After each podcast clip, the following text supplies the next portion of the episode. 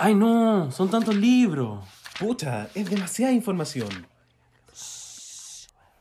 Yo creo que vamos a necesitar ayuda. Pero, ¿qué hacemos entonces, po?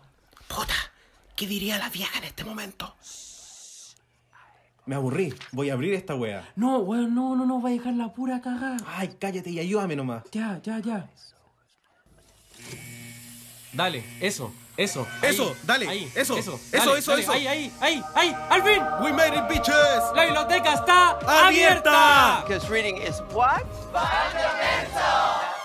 Llegamos hasta lo más profundo de nuestro programa favorito.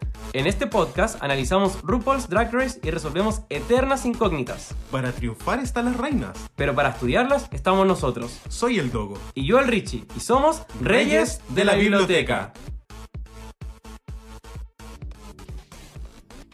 Hola chiquillos, bienvenidos a Reyes de la Biblioteca, el mejor podcast para los amantes de RuPaul's Drag Race. Muchísimas gracias por sintonizarnos hoy. Y recuerden que si este reality show es su programa favorito, este podcast les súper va a encantar. Soy el Dogo. Yo soy el Richie. Y mm, está caluroso el día. Sí, Mm, ¿Qué onda la semana, el año, el milenio? No me gusta. no, Eh, pero bueno. es nuestra culpa, calentamiento global. Es verdad, es verdad. Como el agua se está acabando y ya, como reyes de la conciencia. Pero bueno, aquí estamos dándolo todo. Y, y como que me siento como acompañado, ¿no crees tú? ¿Qué- Sí. ¿Qué está pasando acá?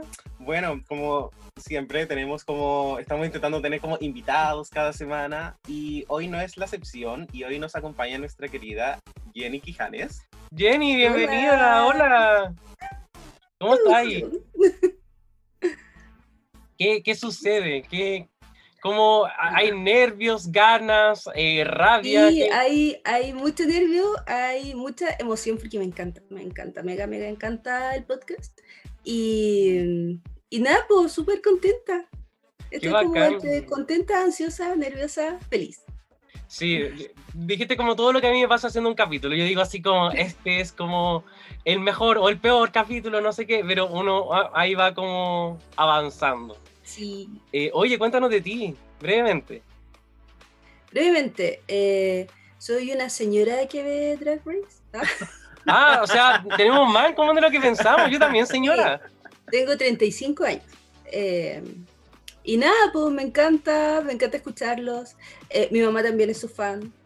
Eh, creo que se nos había. Sí. Ella estaba súper emocionada. De hecho, ayer estaba escuchando el capítulo de UK y me decía así como, ¿y tú vas mañana? Sí, me decía. No.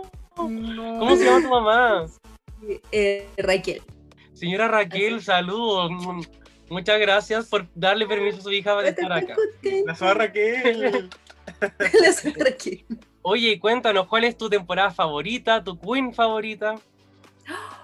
Temporada favorita hoy. Yo creo que una de mis favoritas es la 3.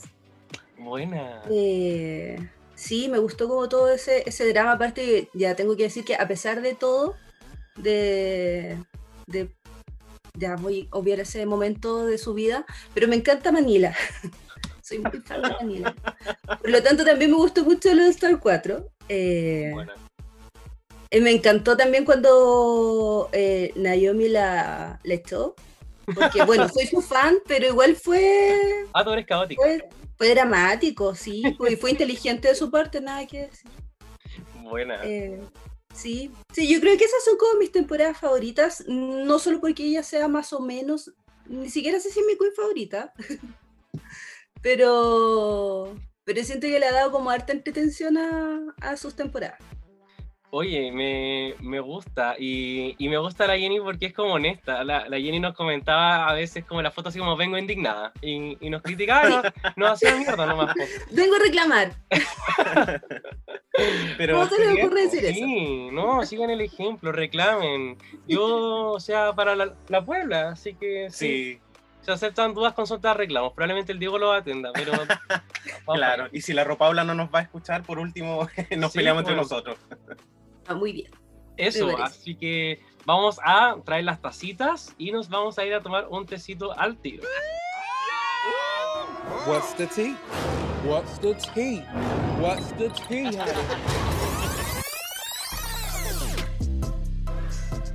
Así que, querido Richie y querida Jenny, ¿está bien con Jenny, Jennifer? Jenny, sí, me encanta Jenny. Ya, Jenny.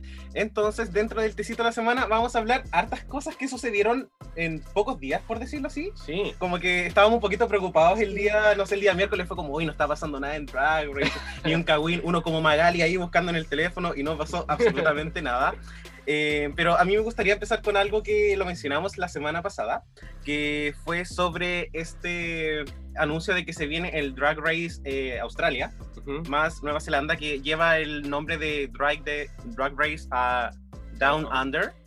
Y bueno, un poco uno igual, obviamente está sorprendido porque lo va a animar la vieja, y no solo a la vieja, sino que va a ir con Michelle. Entonces lo que yo hice en una mini voz de la Puebla fue preguntarles, como a nuestra querida Puebla, qué opinaban de esto, como eh, qué era lo que podía venirse, eh, o qué creen que podría ofrecer de nuevo este formato de Drag Race Ujú. porque así como UK ha sido como tan refrescante, nosotros también suponemos que Drag Race eh, Down Under va, va a ser así. Sí, me pasa un poco eso, esta idea como de, hmm, como un, queens nuevas, pero en un país nuevo, y quizás lo que esperaba un poco de Holanda no se cumplió porque quizás faltaba un, poco el formato RuPaul, entonces veamos qué pasa aquí. Exacto. Y bueno, y la Puebla eh, nos dio su opinión. Y de hecho, acá el primer comentario que tengo es de la Jenny, el primero que llegó. ¿Qué dije? La, la ¿Qué dije? No me acuerdo qué es. la Jenny escribió, espero que los jurados no me hagan pasar rabias como en Holanda y me conformo. Estoy muy de acuerdo. Suficiente. Sí, no, es- esperamos que sean críticas. Bueno, si va a estar Michelle, nosotros asumimos que igual, si ya no es ah, quizás justo, es algo que ya estamos acostumbrados al menos. Me Claro. gusta esa explicación. Sí, acá Andela Cren nos dice que se venga las The Night of the 1000 Olivia Newton-Jones. ¡Wow! Oh, increíble. Sí, ahí María. la gente haciendo Katia en el lip contra Olivia Newton-John. Sí, acá eh, tenemos a Martín eh, TSB que nos dice, ¿alguna reina alternativa que aún no haya estado en la franquicia? ¿Una Bio Queen o un Drag King? Mm, está bueno. Y me gustaría mucho que Australia fuera como el primer lugar que nos diera eso, ya que em, la versión americana ha ido como muy, muy lento. Em, Sandy Nahuel acá nos dice, invitarán a la Cognac como jurado, más acentos 1313, trajes inspirados en el Sydney Opera. Oh, igual paréntesis, eh, Michelle fue a un podcast esta semana y dijo que Corniak no iba a estar en la temporada. Y esto también porque Corny y RuPaul se odian. Sí, creo que, sí, creo que ya lo se sabía. Después tenemos acá a guion bajo sebas.s que nos dice, la Michelle está poco a poco acercándose a ser jurado principal. Ah, es bastante, no sé, ay no sé. Sí, como que yo creo que en el fondo todos queremos que sea otra drag queen, pero si fuese Michelle tampoco... Cero rollo, cero. Yo creo que a nadie nos molestaría. Mm. Sí, ¿qué opinas tú, Jenny? Como, ¿A qué te imaginas como jurado después de que la vieja se muera o se retira? Eh, sí, yo creo que absolutamente Michelle. De hecho, yo siento que usualmente Michelle habla más. Eh, es como la que critica más, eh, tiene como. La siento incluso como más cercana con, con algunas queens que a la Paula. Sí, yo estoy súper de acuerdo contigo, como que Michelle da este aire de, de como mentoría un poco, de entrenamiento, cosas. Sí, Sí. Igual otras queens han mencionado que la vieja efectivamente da críticas, pero rara vez las muestran. El otro día dio una Ah. crítica en Drag Race UK y nosotros quedamos como, Ah, Teis. sí, Y ayer le dio una a, a Simón le dio una y no me acuerdo más. Sí, pero rara vez como que elabora sus críticas. Y bueno, se entiende porque igual habla como todo el programa o se ríe la mitad del programa, Mm. como fue el capítulo de ayer. Y el último comentario que tenemos acá es de Sebastián Peña.r que nos dice, esperemos que mejores premios en los retos, porque un prendedor miserable y el premio final, pues qué Oh, cosita. es verdad. verdad. Es verdad lo de Emprendedor Miserable, me gustó el concepto. Gracias, Sebastián. Sí. Y bueno, esa era como esa primera idea que queríamos hacer, un mini voz de la Puebla. Eh, pasaron otras dos cosas en la semana. Estas dos cosas no son como muy agradables y son temas que eh, abren conversaciones importantes. Entonces, por eso igual lo queremos tocar. El primer tema eh, es en torno a Elliot with Two T's, que eh, salió un video, como estos típicos videos de drag queens eh, comentando cosas en entrevistas, etc. Y eh, lo que nos comentaba era que em, bueno, hablaba muy bien de Simón, decía Simón en la raja, me cae muy bien, dijo que era Black Girl, Black Girl Magic. Y ahí todos dijeron así como sí, sí, sí. Y ella dijo, y también es como, como eso, pero sin ser agresiva. Y mucha gente interpretó esto como una microagresión a, a la comunidad negra por todo, un poco lo que Vixen yo creo que ha, puso la, en la mesa durante su temporada, que fue esto de las negras siempre son las agresivas y siempre están como en el lado como de la villana de la situación y todo le tienen que decir cómo actuar. Entonces, bueno, Elliot eh, al principio hubo una disculpa un poco como molesta, después sacó otra disculpa mucho más reflexiva, donde... Mucho más elaborada. Elaborada, gracias. Eh, donde un poco explicaba la situación y todo, eh, pero también súper importante un poco saber escuchar quizás a las comunidades que son afectadas con estas palabras, porque cuando uno ve el video, quizás yo como persona no negra, como que no hubiese notado nada, pero quizás si yo hubiese pertenecido a la comunidad, sí me hubiese eh, como eh, producido algo. Mm. Eh, bien complejo, no sé, ¿qué, ¿qué opinas tú, Jenny, como de, como de, este tecito? yo siento que quizás pasa, a mí cuando, lo escuché también me dio un poco de aire, bueno, yo siento que las queens de color en general son como bien power, a mí me encanta eso y soy muy fan de varias. O sea, yo me, mencioné a Manila, pero a mí me gustan muchas. De hecho, por ejemplo, la temporada pasada, mi gran favorita eh, era Widow. Eh, entonces, como que ella tenía una energía muy potente. Y yo siento que también muchas veces se le trató un poco como de agresiva, pero yo la encontraba muy simpática. Eh, y siento que es lo que pasa de repente, por ejemplo, a los como desde el punto de vista como de la heteronorma, a los hombres se les aguanta mucho y los hombres tienen esta energía como media agresiva y como que nadie les dice nada y una mujer de repente como que simplemente se da su lugar y ya la están tratando como de histérica o agresiva. Siento que puede haber como un paralelismo, como que si una queen blanca, eh, eh, no sé, reclama o alza la voz o es shady con otra, nadie le va a decir que es agresiva pero ah, siento que son un poco más duras con, con las queen de, de, color como afroamericanas y que, que va quizás como por ahí. Que puede haber efectivamente algo internalizado eh, como un, un micro racismo. No, de hecho está muy, muy interesante y es como genial tenerte porque también eh, notas como la experiencia de una mujer y, como tú ves esa experiencia dices, a mí igual me ha pasado de alguna forma y quizás nosotros no la habíamos tomado así, entonces eh, al final esto se trata de la historia de las personas y eh, no, está súper bueno. Sí, a mí lo que me pasa en realidad con el comentario es que siento que decir como que es agresiva es como tan innecesario, como mm. no te costaba nada guardar. Sí.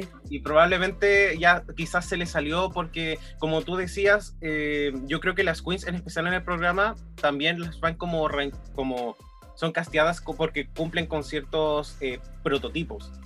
Entonces, claro, de repente ver como a una Black Queen que quizás es más relajada, como e, e, es, como e, esta gente existe, como, como no, no todos son eh, de, Vixen y no es como necesariamente decir que ella quizás es agresiva, pero yo creo que uno no conoce tan bien como las experiencias de las personas eh, afroamericanas, entonces quizás como por qué son intensas, qué cosas han vivido, entonces uno simplemente no sabe y pucha, si en realidad fue como un comentario que realmente pudo haberse guardado, no... Sí, 100%. Y bueno, como luego de eso, sabíamos que entre Candy News y Elliot pasaba algo, algo solamente, porque eh, se daba todo esto de que mm, eh, Candy había hecho como un tweet una vez, eh, Elliot se lo respondió, etc. Y, y ahora como al tiro Candy News sacó un tweet diciendo, yo se lo dije. No, no contextualizó nada y todo, pero se entendía al tiro a lo que iba tratando, después iba tuiteando GIFs y cosas. Así que eso con ese tema. Ahora con un segundo tema, ya em, este es un tema ya mucho más delicado y vamos a hacer como una alerta de detonante para eh, si que ustedes han vivido o no quieren escuchar cosas sobre eh, abuso sexual, pueden, vamos a dedicarle máximo tres minutos a esto, entonces pueden adelantar tres minutos el podcast eh, si es que no quieren escuchar esta parte. No obstante, solo con como aires de información, de culturalización, bueno, Soyu una víctima de abuso sexual de ella eh, publicó su historia, su experiencia de, durante un periodo de dos años que contó eh, todo lo que ocurrió con respecto a ella. Eh, habla de abuso sexual, relaciones con falta de consentimiento y acoso por parte de ella. Luego de este, esta víctima salió, otras víctimas también salen y comparten su experiencia. Yo pude leer alrededor de otras cuatro experiencias de víctimas de Soyu. Eh, Soyu, cuando ocurre esto, automáticamente cierra su Twitter, pone su Instagram como privado, eh, desactiva los comentarios. Un poco, no sé, ahí da para que las personas un poco interpreten porque el silencio otorga, como muchos dicen.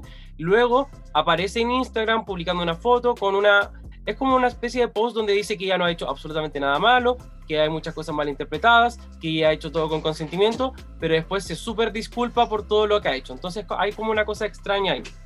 Em, entonces es como da quizás un poco para, para reflexionar también sobre a veces cómo veneramos o, o, construimos perfiles de las queens que a veces no son tan así.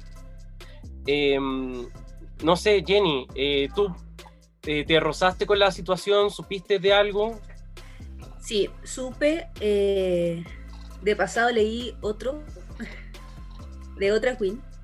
Em, y claro, creo que sirve eh, porque no, no, quiero como profundizar mucho, eh, pero siento que es importante saberlo, eh, porque hay cosas, yo, esto de la cultura de la cancelación, hay cosas que son eh, como de repente relativamente perdonables. Yo, por ejemplo, como recién decía, le perdoné a Manila que hubiese dicho, ay, los pacos, así como, no los ataquen, eh, porque después ella como que entendió y, pidió disculpas y qué sé yo. Entonces como que ya, perdonar. Pero siento que cuando se trata de abuso sexual, eh, para mí por lo menos es algo que me hace cambiar totalmente mi percepción de una queen. Eh, no, no puedo seguir viéndola igual. Eh, no puedo decir, ay, no, es que ella no consideró que fue, porque puede ser que, que Soy tenga como tan internalizado el abuso que no lo considera abuso, siendo que sí es. pero para, por lo menos para mí es como información útil para no consumirla. Eso, me, me encanta. Eh, muchas gracias también por eso y, claro, al final la idea es como dar la información, no hacer así como, de nuestra parte, no así como hoy como el escándalo de la semana, ¿no? Sino simplemente como que se sepa y, y, bueno, continuamos con nuestra vida ahora un poco alejándonos de esa queen en particular. Claro. Eh, y cada persona que escucha sabrá cómo lo toca. Exacto. Sí, muchas, muchas gracias, Jenny. Y eh, un poco ya entrando a lo que es nuestro capítulo, por fin eh, pudimos ver el cuarto capítulo y se sintió un poco distinto. Había ya un aire de competencia, estaba todo el cast, todas las Magali, las Maila, las Mojojojo, y por fin pudimos empezar a competir. Eh, Jenny, ¿qué te pareció el capítulo? Ay, a ver, em, me encantó que se juntaran. Eh, usualmente este tipo de retos no son mis retos favoritos. Eh, Se entiende por qué. Sí, sí, no, no tienes que desarrollar ese punto, tranquila. pero, pero no, lo, encontré, bueno, interesante eh, y como raro. A ver, ¿cómo me explico? Por ejemplo, me pasó con Elliot. Elliot me, Elliot amo. Ahora Elliot como, ¿qué estáis haciendo? era como que, no sé, encontraba que las energías, claro, porque recién las juntaron y las pusieron como en puntos opuestos y las energías estaban como muy raras entre los grupos. Entonces, pero, pero me gustó, me gustó, lo encontré entretenido igual. Buena. Em, a mí me gustó como el capítulo en general, pero sentí que fue como de menos a más, pero muy lentamente. Y como y culminó con el lip sync y ahí fue como ya, el capítulo está perdonado. Pero en general me pasa como con estos retos de actuación que siento que a, veces las cosas no son tan, la distribución de roles no es tan pareja. Y creo que eso eh, me molesta mucho porque uno entiende que no todos los roles pueden tener el mismo tiempo, pero no sé, creo que a veces cuando es demasiado notorio, como que, pucha, ed- editen lo mejor por último. Sí, y de hecho era uno de los temas que me, me gustaría tocar también en el capítulo sobre los roles. eh, y está ok, al final en cualquier obra, cualquier canción, en lo que uno quiera, siempre va a haber como una diferencia de tiempo o de relevancia o de impacto, lo que uno quiera. Pero eh, en las tres como películas había un rol protagonista y ese rol protagonista tenía oportunidades que, se le abrían, que no se le abrían a ningún otro personaje. Y, y creo que, en mi opinión, también hubo roles mal balanceados. Sea, Gottmik, Denali y Simón tuvieron como, eh, de verdad, como un puntapié quizás para, bueno, y claramente una ganó y la otra estuvo en las dos peores, pero eh, veo como otras, y por ejemplo a Yutika, eh, por ejemplo, es como, pucha, quizás ella pudo haber hecho más, o, o a Tina Werner, pero no tenían quizás más oportunidades de... Sí. Eh, y un poco, pucha, ojalá quiz- quizás para la próxima eh, poder mantener eso de como preocuparse de que quizás esté mejor balanceado, pero en fin. sí. eh, Y el tema de movilidad también, porque por ejemplo, claro, habían unas, como decías tú, que eh, se movían por todo el, el set, por decirlo de alguna manera, y otra que era un árbol, eso, y el gnomo. me encanta. Y eran así como, nada, pues ¿qué iban a hacer desde ahí? Y Jenny, si tú hubieses tenido un rol en las tres películas, ¿qué rol hubieses tenido? Ay, me hubiese encantado ser como, eh, por ejemplo, ese que era como una especie de hada, pero que no era el hada. Ah, no era el que estaba quieto, sí, era el otro, que era como ese ser medio raro, Em, que el- no sé qué era. ¿Gnomo? No, pero Ya, por ejemplo, el, lo que era la Larry, lo que era Elliot, lo que. Ese, ese personaje. Ah, ya, que no era ya, ni la abuela, ni la nieta, ni el estático. Sí. Como el que se hacía cargo de la situación. Mm. Era como eso. ¿Y tú? Y que era como un, como un ser mágico, encontraba yo. Sí. Como un. Eh, me gustaba eso. Y como que ahora que lo mencionas, por ejemplo, yo creo que a mí me hubiese gustado ser la abuela.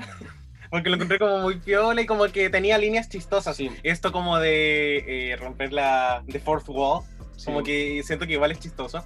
Pero como dice la Sí. Jenny acá, porque el rol que ella le hubiese gustado elegir es como también el que el que eh, aparecía un poquito más, pero no necesariamente lideraba toda la escena. Mm. Entonces ahí era Claro, como no era como tan pesado. Yo, Porque habían unos. eh, Yo siento que el, el protagonista era bien pesado. Sí, súper. Eh, yo siento que a mí quizás me hubiese gustado ser el protagonista, creo que tengo buena memoria, pero creo que me hubiese también arriesgado con el árbol, que no sé por qué, pero siento que yo, yo do- doy para árbol. Em, yo, yo amo Top Model, entonces yo veía a la Camorra como decir más la línea y era como, Oh, pero, pero weón, así nosotros los chilenos conocemos eso, ¿cómo no lo vas a conocer tú? Y es verdad. Oye, también con esto de las festividades, se celebraba el día de San Valentín, el día de los inocentes, y el otro era como Como el día de la bandera. eso, como ya, algo bandera. así. Eh, ¿qué, qué quizás festividad hubiésemos metido acá en Chile? O sea, como quizás el 18. em, ¿Qué más? Como el día de... El día de melón con vino. Una cosa así, quizás. Como en Chile no tenemos días importantes para nosotros, así como fuera de los clásicos. 21 de mayo. Eso, una, una cosa así como bien pacha, como ahí los milicos. El día de la Virgen. Eso, también. La, la Inmaculada Concepción. Yo igual fui a Buena Virgen. La Corpus Christi, no sé. Eso.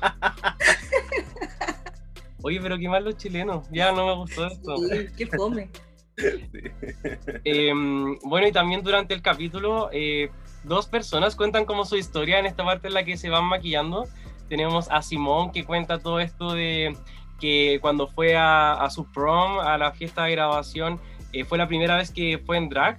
Y también Tamisha cuando, bueno, vuelve a contar la historia a sus hijos, pero ahora creo que nos dio un poquito más de detalle porque nos cuenta que su hijo mayor tiene 35 y si es que ella tiene 49, uno sabe sumar y restar, significa que su primer hijo, hije, lo tuvo a los 14, de ahí otro a los 15 y otro a los 16. Para después contar que a los 20 empezó drag y ahí eh, no desconocemos si su identidad es bisexual o homosexual, pero en el fondo también ahí se va como eh, va experimentando.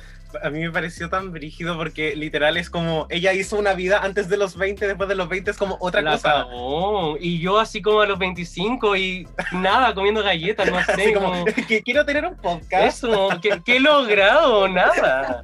¿Qué onda? Hoy es cierto. A los Imagínate 14 me compraba batones en el kiosco del colegio. Yo igual, miti miti, batón y bowling. Eso era lo mío. Y la ahí con premio triple. Imagínate Me que sentía muy cool. la de la hija mayor de Tamisha, po. Tú eres una Sí. hija de Tamisha. Sí, soy la hija mayor. Soy Tamisha. Tú eres Tamisha. Tamisha Quijanes. Hola, ¿cómo estás? Hi. Oye, que igual es brígido porque a veces necesitamos esas historias para darnos cuenta que no todos los participantes de Drag Race son como este, este hombre eh, blanco que tiene 25 años y es súper talentoso y baila bien. Como, hay más. Sí, bien, bien interesante. Sí. Sí, sí. Em, y, y bueno, la ganadora del desafío es Simón. ¿Qué nos pareció eso? Eh, vamos ahí ya, mojando en el potito. Sí. Eh, en lo personal yo creo que fue como difícil no haber ganado teniendo como tanto tiempo. Como haber tenido como un rol tan fuerte en su grupo. Y por otro lado, o sea, tengo como opiniones mixtas, como sí creo que lo hizo bien. Creo que fue la primera vez que Simón me hizo reír.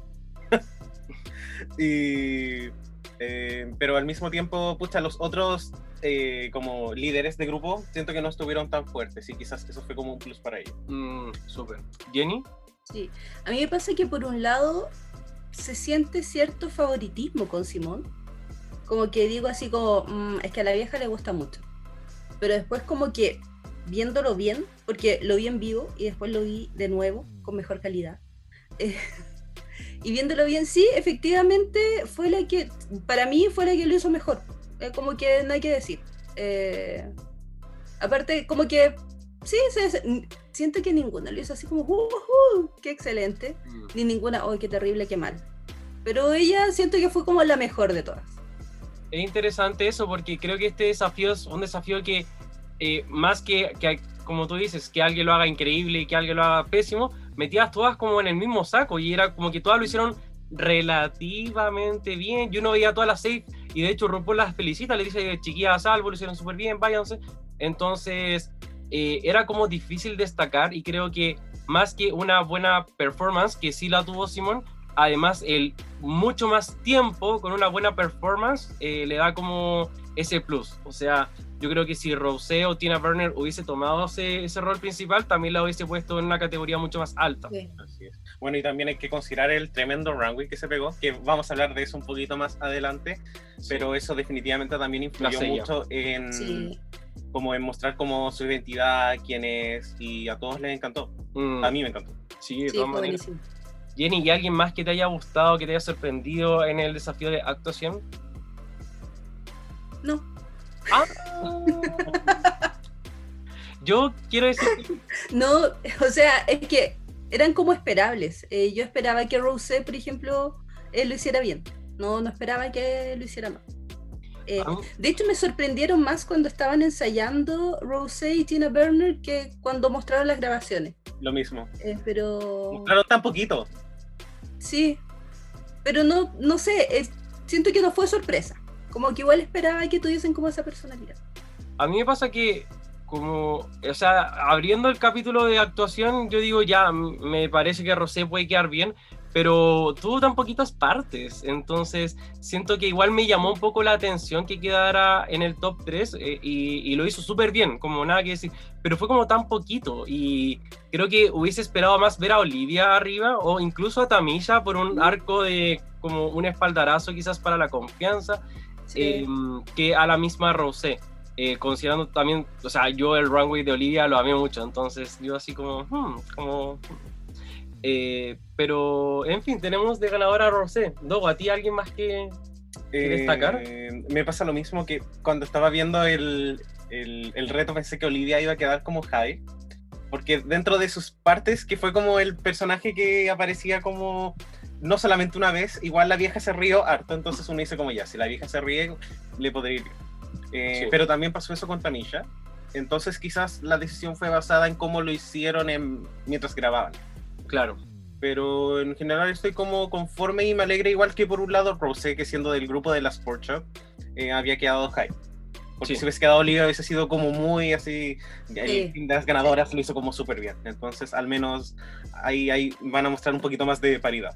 Es una gran reflexión esa, de hecho. Yo creo que la producción, ojalá que haya estado pensando también en cómo un poco hacer desafíos que puedan mostrar más talentos de la Sport Shop eh, so- por sobre las, las ganadoras, entre comillas, para así hacerles ver a las ganadoras que, bueno, como todas son igual de talentosas. Además que han habido tantas injusticias en Drag Race que yo creo que no nos vamos a enojar porque No. pusieron a alguien como, a- en, como de las mejores. Yo ya no me enojo. con Es verdad. Eh, Uno ya estaba curada de espanto. Eso, y bueno, se nos va Camora. Eh, Camora tuvo como igual unos problemillas en la actuación. O sea, como tú dijiste, Dogo, le tocó esta frase muy icónica que de hecho era no solamente icónica porque hace referencia a Top Model, sino que también root, que significa raíz, y ella era el árbol, entonces había como una especie de doble sentido que era bien entretenido. Y creo que esa es una de las líneas que si te toca es como que si la usáis bien estáis a salvo automáticamente, de hecho. Entonces, eh, bueno, había como un problema de entonación, de hecho, como que ni siquiera lo podía pronunciar bien. Sí, puta, eh, me dio penita porque además lo mostraron mucho y como que siento que probablemente Ross, el, el chistosito Ross Matthews, igual eh, quiso, no sé, eh, llevarla como al límite, pero también pudo haberle dado como ideas y no lo mostraron, quizás así como Camorra, piensa que ya no eres un árbol, piensa que eres Tyra Banks y a, a lo mejor Claro. esto pudo haberle bueno. ayudado un poco más, pero puta, igual cabezas tenían que rodar y alguien tenía que hacerlo mal, lamentablemente. Sí. Jenny, ¿qué pensaste tú de las peorcitas? Eh, ¿Del bottom? Sí, o sea, Camora, de Nali no hemos hablado mucho también, pero por algo estuvo haciendo lipsy. Sí. Eh, no, yo siento que efectivamente las que sí sentí como más bajas en el desafío de actuación fueron Camora y la Larry. Eh, como que realmente, claro, no, no dieron mucho, pero en el caso de Camora siento que, claro, era un árbol, ¿cachai? Quizás no había mucho que sacar, que podría haber ondeado sus bracitos, no sé porque no se le veía nada. Y más encima se puso ese traje verde con, con relleno. Qué fuerte. ¡Qué amor! Profesional. Ante todo. Ella iba en Camora. Eh, pero no. Puta, es que efectivamente ah, tienen que ir avanzando. A mí me encanta Camora. Siento que en otra época de su vida me encantaría verla en un All-Star eh, sin el pololo que tiene ahora. Mm, 100%. Todos queremos que esté soltera, todos. Sí. Y mm, bueno, con eso también eh, concluimos. Ahí igual Candy News tuvo como un roce con Elliot. Eh, vamos a dejar esa conversación abierta porque al parecer continúa la próxima semana. Entonces, solamente vamos a mencionar ahí que hubo casi como un paralelo de Brita con Aiden Zane. Así como, ay, yo creo que tú eres la peor y que debiste haberte ido. Y, así que extraño, por lo bajo. Innecesario. Sí. innecesario. Eh, pero bueno, ya pasamos a la pregunta del día y es en base a este capítulo que también nacen nuevas como interrogantes, que el capítulo 4 y recién se fue alguien, o sea, uno dice, wow, como, ah, nunca había pasado tanto tiempo con una temporada donde la previa fuera tan grande. Y mm, eh, bueno, que nos, nos hace sentir que era necesaria esta eliminación ya, sentimos que quizás eh, nos hubiese gustado haber visto 13 capítulos de Camorra Hall o también era su momento para irse. ¿Qué, ¿Cómo vamos pensando? Eh, a mí me gustó ver como eh, harto de Camorra, porque sentí que no sé si hubiese alcanzado a contar como su experiencia en un capítulo. Eh, sin embargo, yo como desde mi punto de vista eh, como eh, televidente siento que eh, fue demasiado y espero, si bien me gustó esta vez, espero que no se vuelva a repetir. Como que me gusta que Drag Race a veces juegue con, con esto de que, claro, los fans eh, les gustó mucho como el formato de eh, la temporada pasada, porque efectivamente nadie se fue, entonces tuvimos eh, un poco más para ver a Dalia Sin.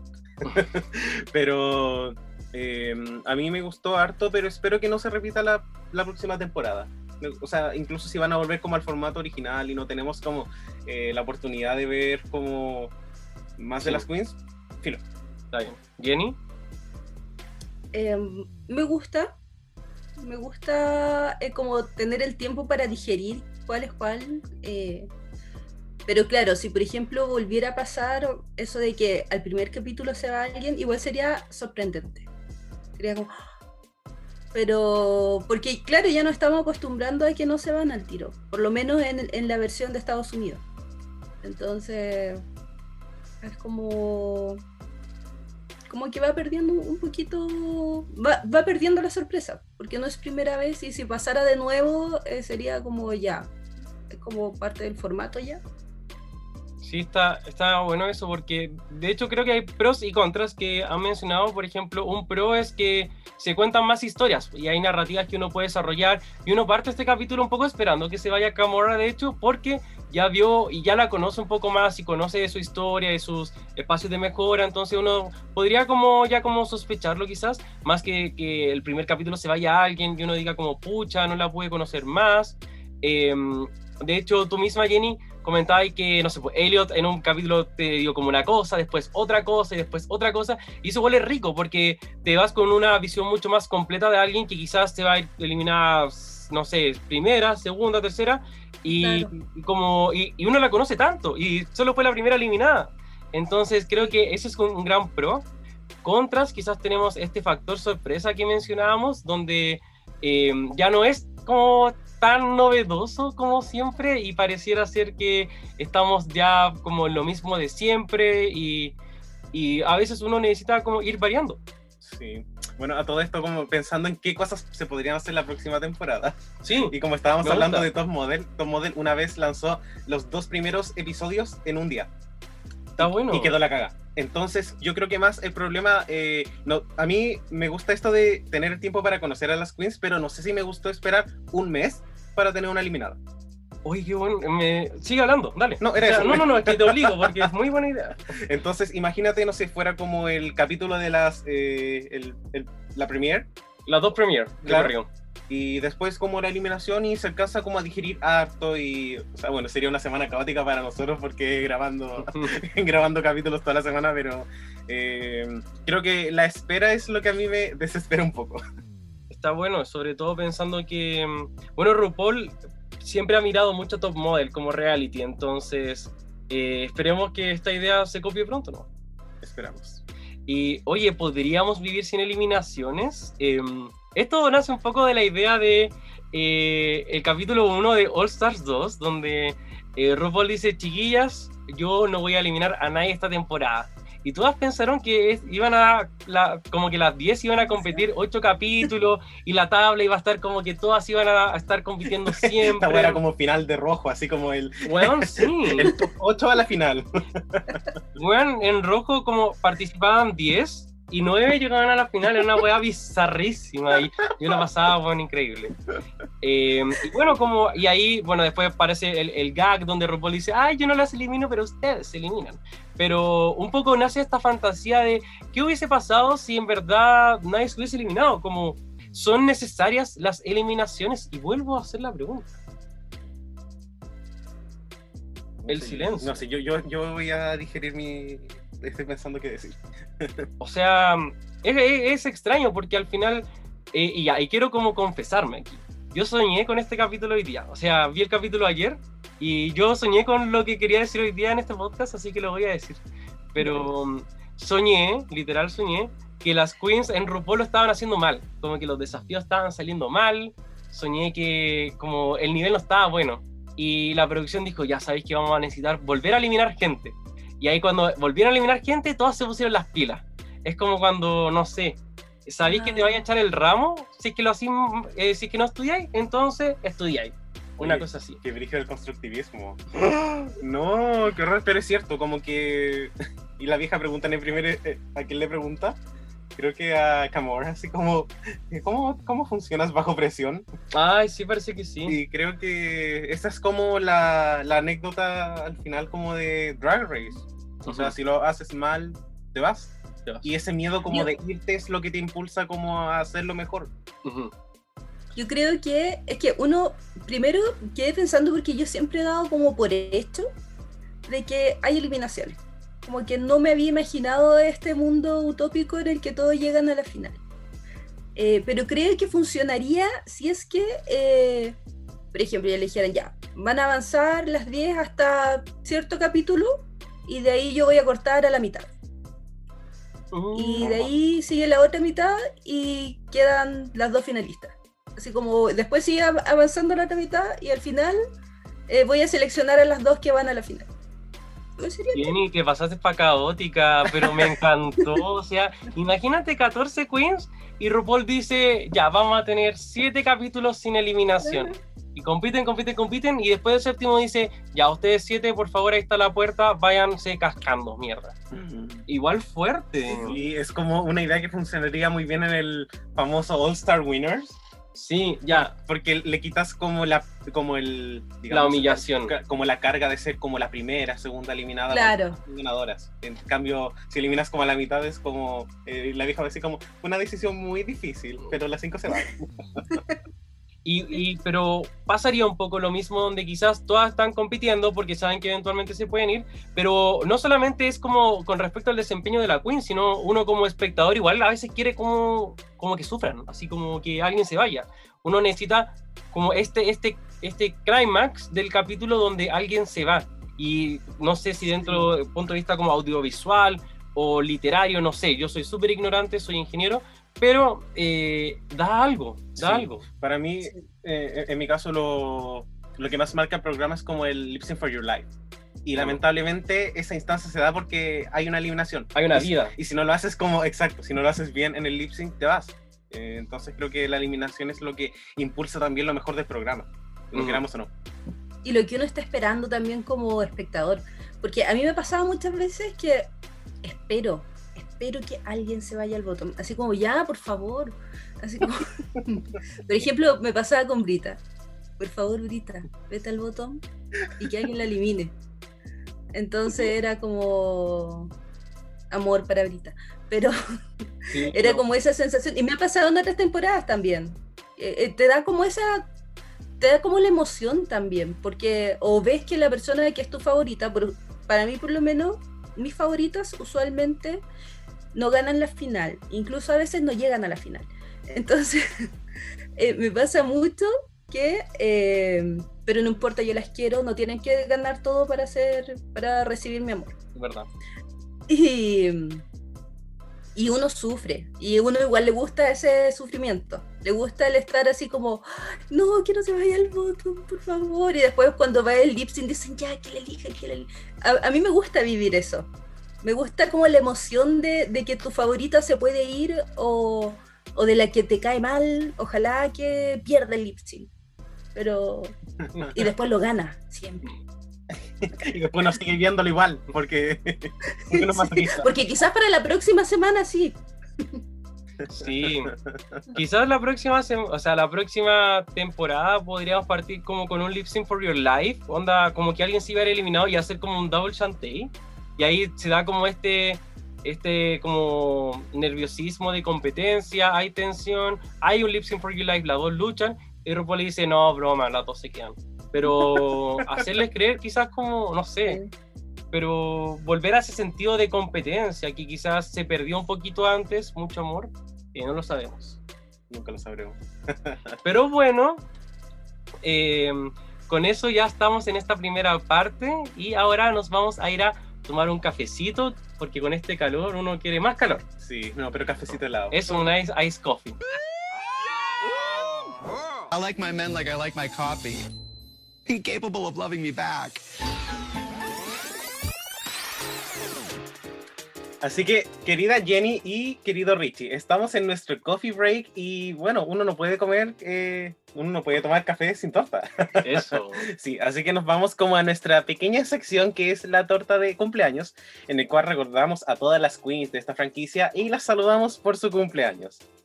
Y en esta semana ocurrió algo en particular que solamente una queen de toda la franquicia está de cumpleaños. Oh, igual es como estadísticamente es improbable, entonces, qué brígido. Sí, eh, creo que yo he hablado en otros capítulos que la mayoría de las queens están de cumpleaños en junio. Es como Mm. brígido, de haber por lo menos, no sé, unas 50 queens en junio, Chuta, de toda la franquicia. qué fuerte, las Géminis caóticas. po. Sí, De hecho, yo antes pensaba que no habían casi Queens Capri. yo pensaba que la única Queen Capricornio que había era Silky y me cargaba porque yo soy Capri y decía, pucha, y solo comparto con Silky. ¿Cuándo es tu cumpleaños? Y después me enteré, eh, fue el 13. Y después me enteré que hay varias, gracias a ustedes. Me enteré de que son muchas. O sea, quizás no 50 como las de junio, pero, pero hay. Sí, efectivamente. Rayo Hara también es Capricornio. Sí, Sí, la, me la también. Uy, qué intensas. Sí. Bueno, y la queen que tenemos de cumpleaños esta semana es Delta Work. De, sí, de la temporada 13, ex, ex peluquista de RuPaul. De hecho, si usted está escuchando este capítulo el mismo sábado, está hoy día. Así que si usted quisiera hacer muy buena onda, va y la saluda. Sí. Em. Y bueno, la idea de esto no solamente es recordar un poco eh, que es su cumpleaños, sino que nosotros le regalaríamos a Delta Work. eso. Sí, así que, eh, no sé, Rich, ¿te gustaría empezar a ti? Ay, Delta es tan extraña. Bueno, em, le hizo las pelucas harto tiempo a RuPaul. De ahí fue despedida, pero como que no fue despedida. Fue algo tan extraño. La encuentro un poco rabieta. La- eh, no sé. Le daría una agüita de Melissa. Pero. pero es tan talentosa. Es tan extraño. No sé. Pucha, yo le regalaría como el curso en el Mario Mesa Ah, es verdad. para que, po. vuel- para que vuelva a ser la, la peluquera oficial Weón, RuPaul. si Palumbo no es tan caro. Dale. Ya, pero dicho eso, me gusta como la idea de que alguien pueda ser como tan seca en pelucas sin haber estudiado. Mm. Eh, y creo que alguna Sí. vez hablamos que la razón por la cual eh, Delta no Sí, podía seguir era porque necesitaba como el... Una patente. Claro, como una patente y al final eh, no quiso y bueno, ahí quedó. Sí. Y Jenny, a ti, ¿tú qué le regalarías a la Delta Work? Sí, mencionaron el tema de, de, claro, yo también había pensado en el curso.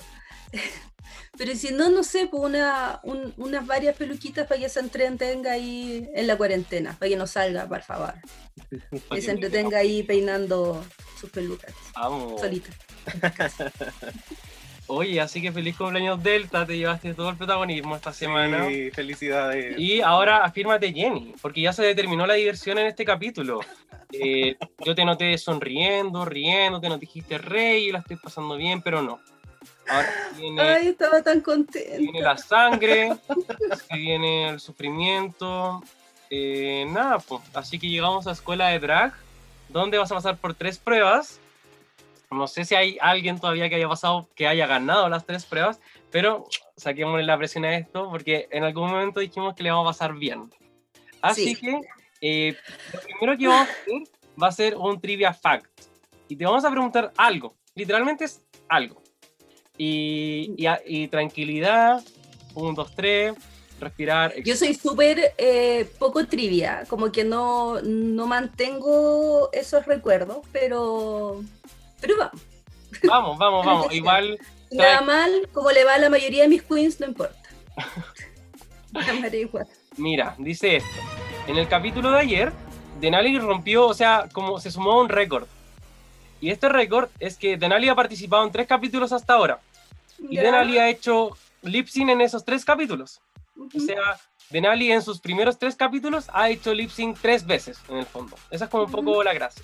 Ahora, Denali no es la primera queen en haber hecho esto, sino que hay otras dos queens en haber también eh, sumado como a, a esta, a este podio de, de lip syncs en los tres primeros capítulos.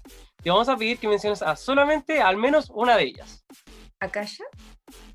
¡Muy bien! Oye, qué seca. De hecho, pensé que ibas a mencionar a la otra. La otra es... ¿A quién otra? ¿Te No me animas? acuerdo. ¿Logra? A ver. Ni el Dogo. Da- dale, Dogo. ¿Es Raven? No. Raven no hizo lips en el capítulo 1 En de el- la en el temporada. 3 y dos. 4. En el 2 y en el 3. Ya, dos. Oh.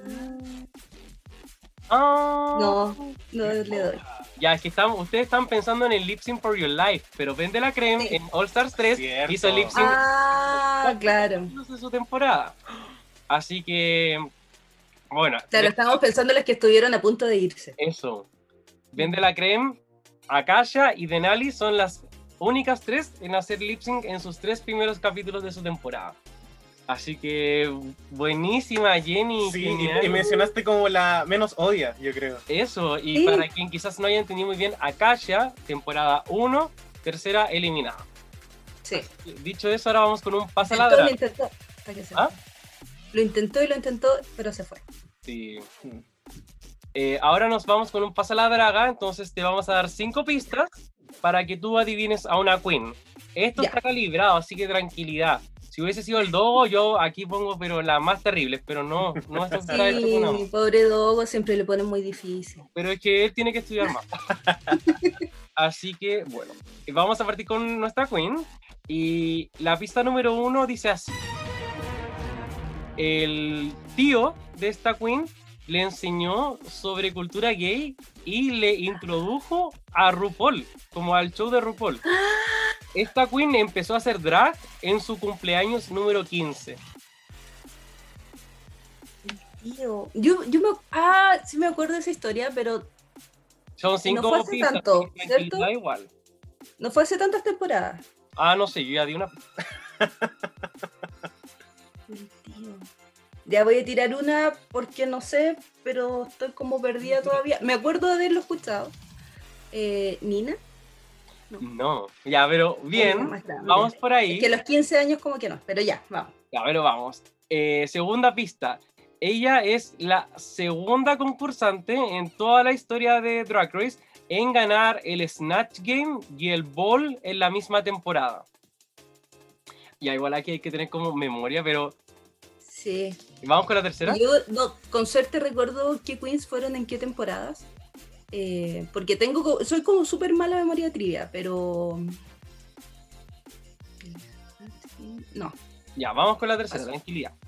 vamos con la tercera. Esta queen eh, reveló su identidad gender fluid eh, durante la grabación del show, durante, eh, comentando en un confesionario que siempre estuvo un poco tambaleando, quizás es la palabra, entre eh, hombre y mujer durante toda su vida.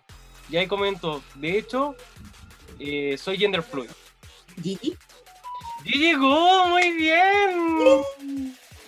¡Excelente! Sí, Y lo pensé recién con lo del Natkin y el Ball, pero como que dije, no, no, no es porque, no sé. Pero bueno, una pista más. sí. No, pero pasa la draga, es un juego de memoria. Uno tiene que ir juntando las pistas y ahí todo va floreciendo. Sí, Cuarta- que me acuerdo que dijo Fluid y lo subtitularon como otra cosa. La cuarta pista es que es la tercera concursante en ganar cuatro desafíos en una temporada regular, luego de Sharon Needles y Shea Coulee.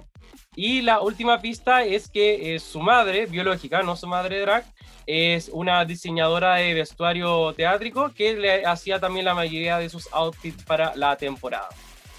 Así que excelente, Jenny, con tres pistas lo logramos. Y ahora vamos al último, que es este, esta pista musical, donde ahora te vamos a poner una canción. Y con esta canción tú nos vas a tener que eh, comentar eh, quiénes hicieron lip sync de esta canción y quién ganó el lip sync. Ya. Ya, entonces ahora vamos a hacer la compartición y ponemos oreja en 3, 2, 1.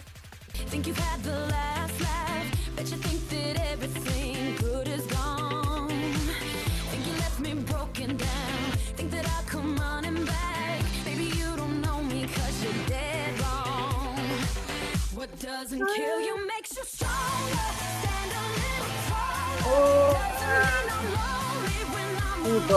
No. No, se me viene. Se me viene No. solo la canción a la cabeza. Me pongo ese lip sync yo en mi cabeza. Pero, ¿sabe- ¿conocen la canción? Sí, sí. Ya. eh, Eh, ¿Algún aire así como temporada antigua, temporada nueva, All Stars?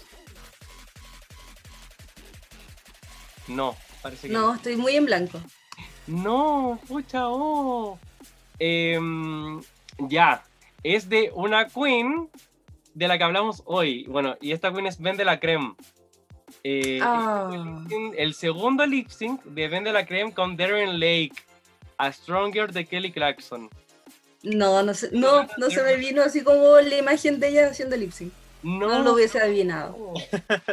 Ya, no, es que para la próxima voy a poner mejores canciones. Tú sigues caminando para que otros vuelen. Sí, oye, como datito freak, esta canción también se utilizó para el lip sync de Abby Oh My God y Mama Queen de Drag Race Holland. Eh, Horrible. Sí, lip sync que, que yo olvidé. queremos olvidar, Pensé que lo había olvidado, gracias, gracias Ricky. El peor double chantey de la historia. sí, quizás por eso igual eh, la, la sentía como más reciente. Pero Quizás por eso borraste. es- eso me lo puedo, lo puedo recordar, de hecho. Pero el de Vende la crema, no. Qué mal. Pero No, no te preocupes. no se me viene, no, no llega a mi cerebro. Ya, mira, pero aquí, o sea, es que yo eh, con el dúo igual intentamos como poner canciones como no así como las más difíciles, pero tampoco así como al otro extremo. Y va- No, pero está bien. vamos a poner Yo una creo canción como más al extremo de lo adivinable, de lo icónico. Así que ahí vamos a ver cómo le va a la próxima persona.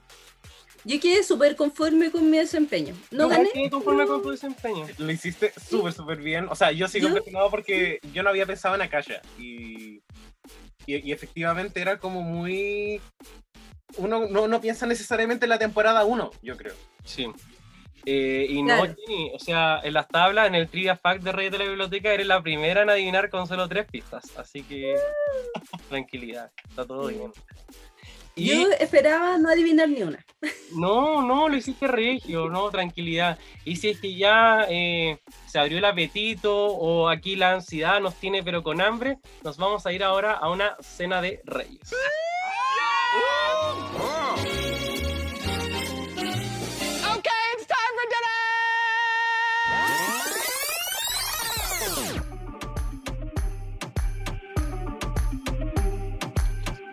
Así que querida Puebla, querida Jenny y querido Richie, estamos en nuestra cena de reyes. ¿Por qué? Porque nosotros somos comilones y estamos en vacaciones y nos encanta la comidita. Sí. Sí, y bueno, y la comidita de Drag Race siempre son los looks, siempre son las pasarelas, porque uno quiere comentar, eh, uno siempre, no sé, se cree como Dimondo. La cagó, yo soy la más patúa porque yo te juro que, ay, que yo, yo comento nomás, pero quizás ustedes saben cosas, el Dogo vio Top Model, la Jenny quizás también tiene ahí como un background. Yo aquí represento a, a los patúos, pues yo también soy. Bueno, y esta semana tuvimos una categoría que fue Trains for Days, que se traduce como colas por días o colas por horas. o, o dogos por días, da lo mismo, ustedes pueden decirlo como quieran, no hay problema. Y la verdad es que esta- esta categoría estuvo bien interesante porque yo con el Richie estuvimos como especulando de qué se trataba eh, la categoría viendo la, el- como el teaser. Eso, como cada vez que sale el tráiler del próximo capítulo, nosotros siempre así como, ya, ¿cuál es la categoría? ¿Cuál es la categoría? Y no, No, y salieron como muchos nombres chistosos y al final cuando escuchamos trains, no- y- y- imagínate, yo como profe de inglés como, pero eso no era trenes. y claro, era como colas. Sí. Muy... Yo igual pensé así como, ¿tren? Así como traje de, de tren, de azafata de tren, no sé. Mm, Claro, como Thomas y sus amigos Realness, una wea así. ya, en fin. Entonces vamos a ir analizando cada uno de estos looks y bueno, vamos a ir comentando un poquito si nos gustaron o si fueron dinamita o si quizás faltó un poquito y fueron cualquier cosita. Y la primera queen es Candy Muse, la cual utilizó este traje eh, rojo que tenía como aberturas en las piernas. Y tenía este pelo que en la previa se veía como bien chistoso, yo creo como bien busted, pero en esta foto que subió en Instagram eh, se arregló un poquito y creo que el look eh, eh, acá le hace más justicia. Eh, ¿Qué piensas del look, Jenny? ¿Te gustó? ¿No te gustó? Em, se veía bien ella. Se, se veía. eh, se veía bien, bien soñada, bien bonita, pero no sé si no, no entendió quizás tampoco de qué se trataba, pero la mostraron antes poniéndole la cola. Le pusieron la cola eh, Tina con Gottmik. Entonces como que no tenía mucha cola, es como que no sé, buscó si es que tenía algún pedazo de tela parecida y le puso una cola, no sé. Eh, como que se notaba que era más pequeña que el resto, de, que, no era tan magnífica como lo que mostraron la- las otras concursantes. Entonces como que se veía bien, sí, sí no, no voy a decir que, que se veía mal. Eh, le da como súper bonita forma a su cuerpo y todo eso, pero cualquier cosita. Gracias, es lo que quería escuchar. Yo opino lo mismo, creo que la proporción del traje ya se veía muy bien. Como que había una silueta eh, que le favorece mucho a su complexión física. Eh, sin embargo, creo que para mí el concepto era lo que faltaba porque es cola. Entonces, para mí esto pudo haber sido como, eh, no sé, un- solamente un- una categoría de vestido largo. Mm. Mm, sí. Eh, pucha, para mí es igual cualquier cosita y también, bueno, estoy como aburrida de verlo con, verla con tanto rojo. Como que siento que tiene el síndrome de Bungie. Oh, ¿verdad? Sí. Eh, yo pienso que, mm, bueno, sumado a todo lo que ustedes dicen, cualquier cosita siempre, pero eh, también eh, en el runway se le notaba el calzón, por decirlo así, negro. Eso se notaba súper feo y creo que el pelo que usó tampoco me gustó. Eh, y paréntesis también, en Twitter comentó que este look eh, era lo que ella tenía pensado para su look final, Final Gown, así como top 5. Entonces, quizás también ahí va un poco el que no parecía una cola, etcétera. No sé qué problema habrá tenido con el otro, pero filo, cualquier cosa.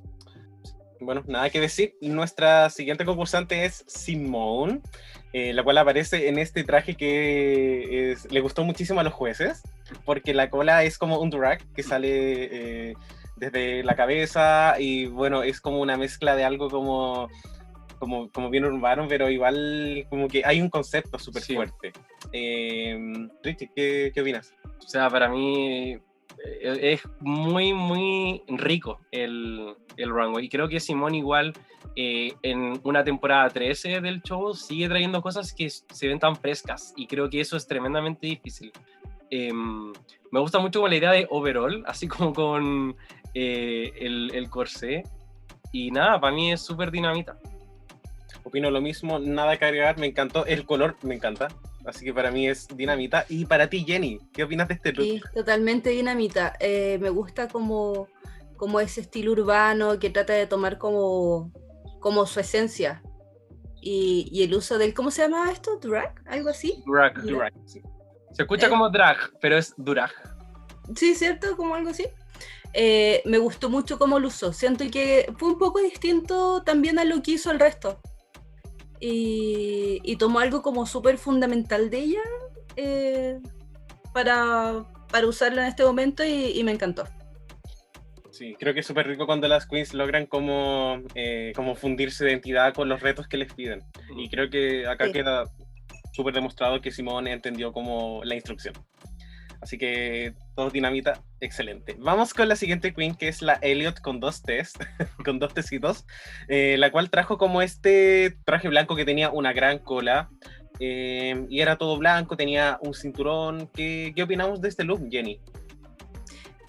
A mí, eh, del cuello para abajo me encantó. eh, lo encontré, no, lo encontré bien bonito, bien majestuoso, grande su cola y qué sé yo. Pero no sé por qué ese, ese como pelo de señora. Eh, aún así es dinamita para mí. eh, le, hubiese le hubiese puesto otra peluca. Pero, pero me gustó, lo, lo em, El, el traje en sí me gustó. La peluca me chocó un poco. Mm. Pucha, para mí también es dinamita eh, y me pasa lo mismo. Me gusta el traje, la cola encontré que era preciosa, pero siento que el pelo, eh, como que con ese traje se pudieron haber hecho tantas ideas que cuando le colocas ese pelo es como señora, elegante. Y sí. pu- Pudo haber salido, no sé, incluso como con unos aros que, o con algo como muy Angelic White de los Stars Mm. 4, como inspirado más como en figuras etéreas y aparte que era todo blanco, entonces para mí esto se leía más como algo angelical que algo tan como majestuoso. Y siento que ahí quizás, y quizás sea como un, problema que tenga Ellis como en la competencia, porque también me pasó en la primera pasarela oficial que tuvo con la categoría La Me, que su traje era como, oh, está lindo, pero pucha, la peluca como que no, no, les, no te permite sacarle el provecho máximo al look. Es curioso porque yo no tenía problemas con la peluca hasta que dijeron la peluca y ahora tengo problemas con la peluca. Pero creo que ahí uno se da cuenta igual de las herramientas con las que va contando una queen, por decirlo de alguna forma. Y, por ejemplo, o sea, uno ve cuando, no sé, el look de una queen es es, algo o no, y también ve cómo, cómo va jugando con las distintas pelucas o va creando con ellas, o si es que quizás eh, es como lo último que piensa y va viendo como lo que tiene a su disposición. Por ejemplo, uno piensa en una queen como Simón o Yutica o Gottmik y uno dice, wow, como, como que ya eh, debe pensar así como, ¿qué cosa creativa puedo hacer con mi pelo? Y quizás hay otras queens que piensan como, ¿cuál es la peluca que tengo a mi disposición que me va a ayudar más solamente? O cómo me voy a ver bien en televisión. Eso. Pero para mí también es dinamita, pero como ahí. Exacto. Bueno, así que la siguiente queen es Doremi Lalaurie, la cual salió con este traje de piel de serpiente. Esto era como una mezcla de Mortal Kombat y de la Sí. serpiente. Y bueno, voy a, voy a partir hablando yo porque a mí me encantó. Eh, cuando lo vi de primera, lo encontré como muy ingenioso esto de si no vas a utilizar peluca que haya como un concepto. Entonces, como que ella igual lo pensó, el maquillaje en los ojos estaba súper fuerte y me gustó mucho que se desprendiera de una parte de su traje haciéndola como una alusión a, como cambio de piel. Sí, como cambio de piel. Me gustó eh, muchísimo. Acá en la foto que subí en su, en su Instagram se ve eh, maravillosa, me encantan las fotos. Así que para mí es dinamita. Eh, para ti, Jenny, ¿qué te pareció este look?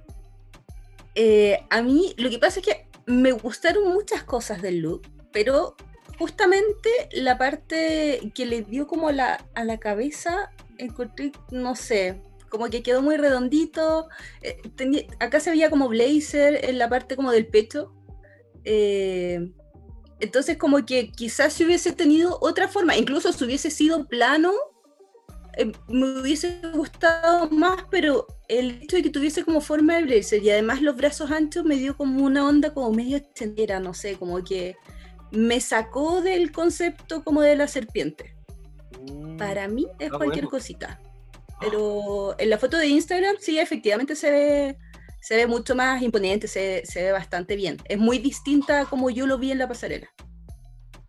A mí me pasa que estoy muy de acuerdo con lo de la frente. A mí la frente me incomoda mucho en particular, porque el- la mirada, el maquillaje estaba muy bueno y si fueran solo los ojos sería así como wow, como eso. Pero para mí es como wow, ojos y un pedacito de frente. Y no sé, eso es como Sí. que me, me saca un poco harto de, de la fantasía, porque se ve como frentona al final. Em, se ve de hecho como si tuviera una sopaipa. Em, pero, en fin, eh, ahora que dijiste lo de como el taxiro, sí me hace sentido, pero creo que creo que Lala Ri, por lo menos, lo que sí veo es una, una estética. Por ejemplo, ella ocupa muchos patrones, eh, hartos looks como monopatromático y, y creo que le, le compro esa, esa estética. Por lo menos a mí me gustó harto. Si veo como ese mini espacio de mejora, pero yo le voy a dar dinamita. Me encanta. Eh, algo que me hubiese gustado ahora que estábamos comentando de que dejó muchos espacios que quizás hubiese hecho como un maquillaje más creativo. Haberse maquillado como algunas escamas quizás en la Buena. frente. Hubiese estado... ¿Sí? O sea, pues, y yo hago los gestos en la frente. sí, se hubiese, hubiese sido como un plus. Bueno, vamos con la siguiente queen, que es Gottmik, que utilizó este, este traje que claramente era una cola y salió con una especie de, no sé, como de secador gama gigante, con, con piedritas. Y eh, bueno, y los colores hacen obviamente alusión a la, bandera trans. Eh, ¿Qué opinamos de este look, Richie? Uf, eh, está difícil, porque creo que, no sé si es como estas queens que uno dice así como ya, como que invente la rueda cada episodio. Eh, pero este look para mí como que no, no, ay, como que me da plancha, porque ¿quién más como que quizás no le gusta algo de Gottmik? Es como cuando no te gusta como algo de, de Naomi Smalls, no sé. Pero mm, eh, para mí es tan, como es un corsé con telas. Eso es, pucha, eh, el corsé es tan extraño, es como que tuviese como cosas mezcladas, o sea, como no mezcladas, sino como juntas pero no revueltas. Y como retazos. sí, sí, no es cierto que sí, ya, no estoy cagando fuera del tiesto. Ahora, el secador lo encontré regio, es como mi parte favorita de todo. Eh, y, y bueno, quizás un poco para ayudar con el background, Gottmik comentó que este look eh, no era su look que estaba pensado inicialmente para eh, el look de colas, sino que era su look de sheer, el look de transparencias, que no ocupó la semana anterior porque no estuvo en el grupo de las Porcho. Entonces quizás hubo alguna razón ahí, quiso guardar el look, no lo sabemos, pero quizás lo, quiso, lo, lo quiso aprovechar, no sé, dadas las circunstancias. Pero para mí lamentablemente va a ser cualquier cosa. Oh, Jenny, para ti, ¿qué te parece este look? Tiene cosas que me gustan harto, tiene cosas que, claro, que efectivamente yo siento que la parte como que va en el cuerpo eh, son como retazos, como pedacitos sobras de tela. eh, como un poco Messi, no sé, un poco como... Me hubiese gustado que le hubiese dado un poquito más de orden, o no sé. eh, pero igual encontré que se veía bastante bien. A mí me pasó que en la pasarela, ese secador, no lo entendí. Cuando estaba en la pasarela y, y como que se secaba, se, se ponía el secador para que volaran la- las colitas. Eh, pero después cuando lo dejó encima y dijo así como para que lo vean, yo ahí pensé, quizás tiene harto trabajo puesto y ella realmente se siente como muy feliz y muy orgullosa de su secador, porque dijo, lo voy a dejar acá para que lo puedan ver. Entonces yo dije, si lo está dejando ahí, si hubiese sido algo que a mí como que lo puse así como extra por si acaso, llego y lo escondo, pues lo dejo ahí a un ladito, ¿cachai? Entonces, eh, creo que quizás también tenía un tema conceptual. Eh, incluso de hecho ahora que lo miro, siento que tiene un poquito como una forma fálica, no me había dado cuenta de eso. Eh, sí, Oh. pero Claro, creo que conceptualmente, aparte de que le puso los colores eh, de la bandera trans y todo eso, yo creo que por el concepto le voy a dar eh, dinamita, porque siento que, que quiso como ella representarse también. Quiso como eh, él, ella. quiso Sí. como, como representar su identidad.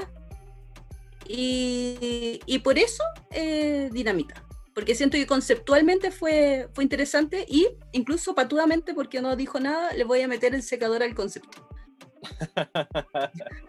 Amo. Eh, pucha, para mí es. Siento que para mí sería dinamita si la categoría fuera como electrodomésticos. Eh, Categoría gama. Sí. Pero, pucha, lamentablemente yo eh, igual me espero como harto de ella, en especial con los runways que ha tenido en estos pocos capítulos.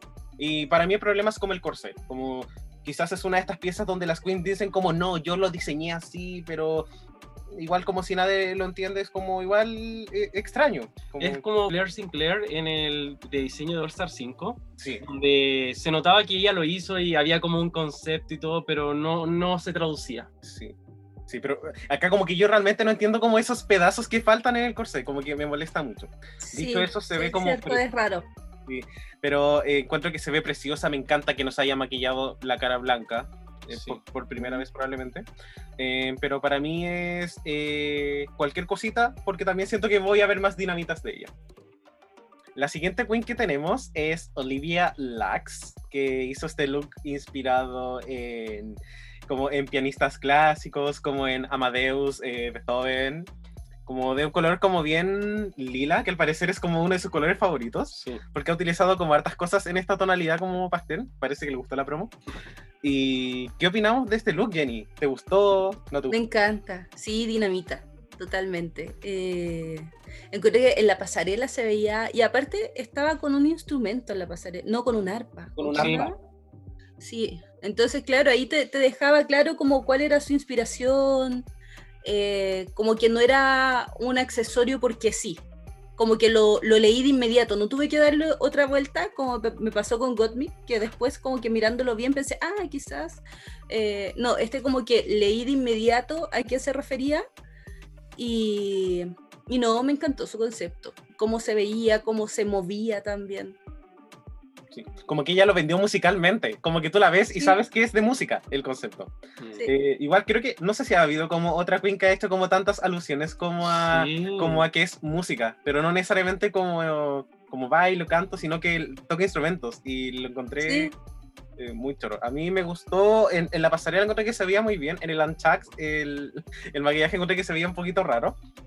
Y no sé si será como, porque creo que alguna vez dije que sus trajes eran como un poquito sueltos y con este me pasa solo un poco. Pero igual me gusta la idea de que al mismo tiempo no todo tiene que ser como a- tan ajustado. O sea, no todos tienen que estar como la camorra ahí como sin respirar. Eh, pero para mí es dinamita. Para mí igual. O sea, en verdad yo vi este look y es como cuando, esto pasa mucho, pero cuando alguien no pasa críticas y tú decís como, pucha, ojalá le hubiesen dicho lo genial que estuvo tu look porque fue increíble y me hubiese encantado que los jueces hubiesen comentado este look en vez del de Rosé o el de Candy News. Em, y no, lo encuentro de verdad que una experiencia musical, me encanta. Perfecto. La siguiente queen que tenemos es la Tinta Burner, como dice la vieja, eh, la cual eh, se tomó la categoría Train muy literal y creo que fue como bien, como un concepto bien interesante. Eh, estoy hablando yo al tiro. Como que quizás si el tema hubiese sido como Train, yo quizás hubiese hecho como algo también muy parecido. Eh, me cargó igual cuando dijo ella así como, "Ay, yo soy la conductora de este tren. como que, no sé, lo encontré tan egocéntrico. Eh, me gusta mucho el look. eh, para mí es como dinamita, así, muy, muy, muy, muy justo. Solamente porque ya, ya no quiero ver más pelucas rojas. Qué Co- fuerte. Como que me saca, sé que se ve como el traje está hecho para utilizarse con la peluca roja porque tiene franjas rojas y me gusta mucho el color celeste, sin embargo, no sé, siento que Tina se hubiese visto también con una peluca rubia. Y como que e- este, este tocado que es como el, no sé cómo se llama la parte del tren de donde sale humo, quizás hubiese destacado más, Eh, pero para mí es como dinamita safe, por decirlo así. Eh, a ti Jenny, ¿qué te pareció este look? Em, me, me pasó, claro, que me quedó en un espacio así como más intermedio. eh, porque sí, está, está bien hecho el traje. No, no puedo decir como en otros casos que, que no le calza bien, eh, que hay mala confección, porque hay, hay unos casos que no hemos visto todavía y que hay una confección bien malita por ahí entre medio. Em, pero la cola me pareció como accesoria. Siento como que. mm, siento como que no unifica muy bien. No, no sentí como. Como que realmente unificara con el resto del traje. Quizás conceptualmente, quizás como líneas de tren, no sé. Sí, Pero- era como el riel del tren, pero como que no, no mezclaba bien con el traje, porque era... Claro, como que no pegaba. Entonces como que siento que tiene buenas cosas, pero como que no pegan entre sí, como que una parte es el cuerpo, otra parte es la cola, otra parte son como estos vuelos, entonces como que para mí es cualquier cosita, raya más para ese lado, a pesar de que tiene súper buena confección, eh, como que... A ti, Richie, ¿qué tal? Sí, yo igual comparto, también eh, siento que eh, hay muchos casos en este runway que la cola es como agregado. También me pasó un poco con Elliot, que de hecho en Antact ella ve, uno ve cómo se saca la cola y que es como algo que se pone como aparte. Y, y también pasa un poco con los velos que están a los lados.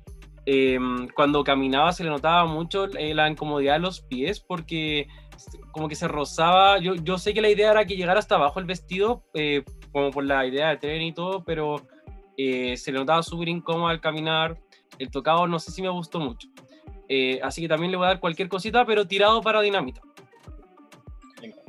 Ya, la siguiente queen que tenemos es Denali, que hizo este runway inspirado en aves mexicanas.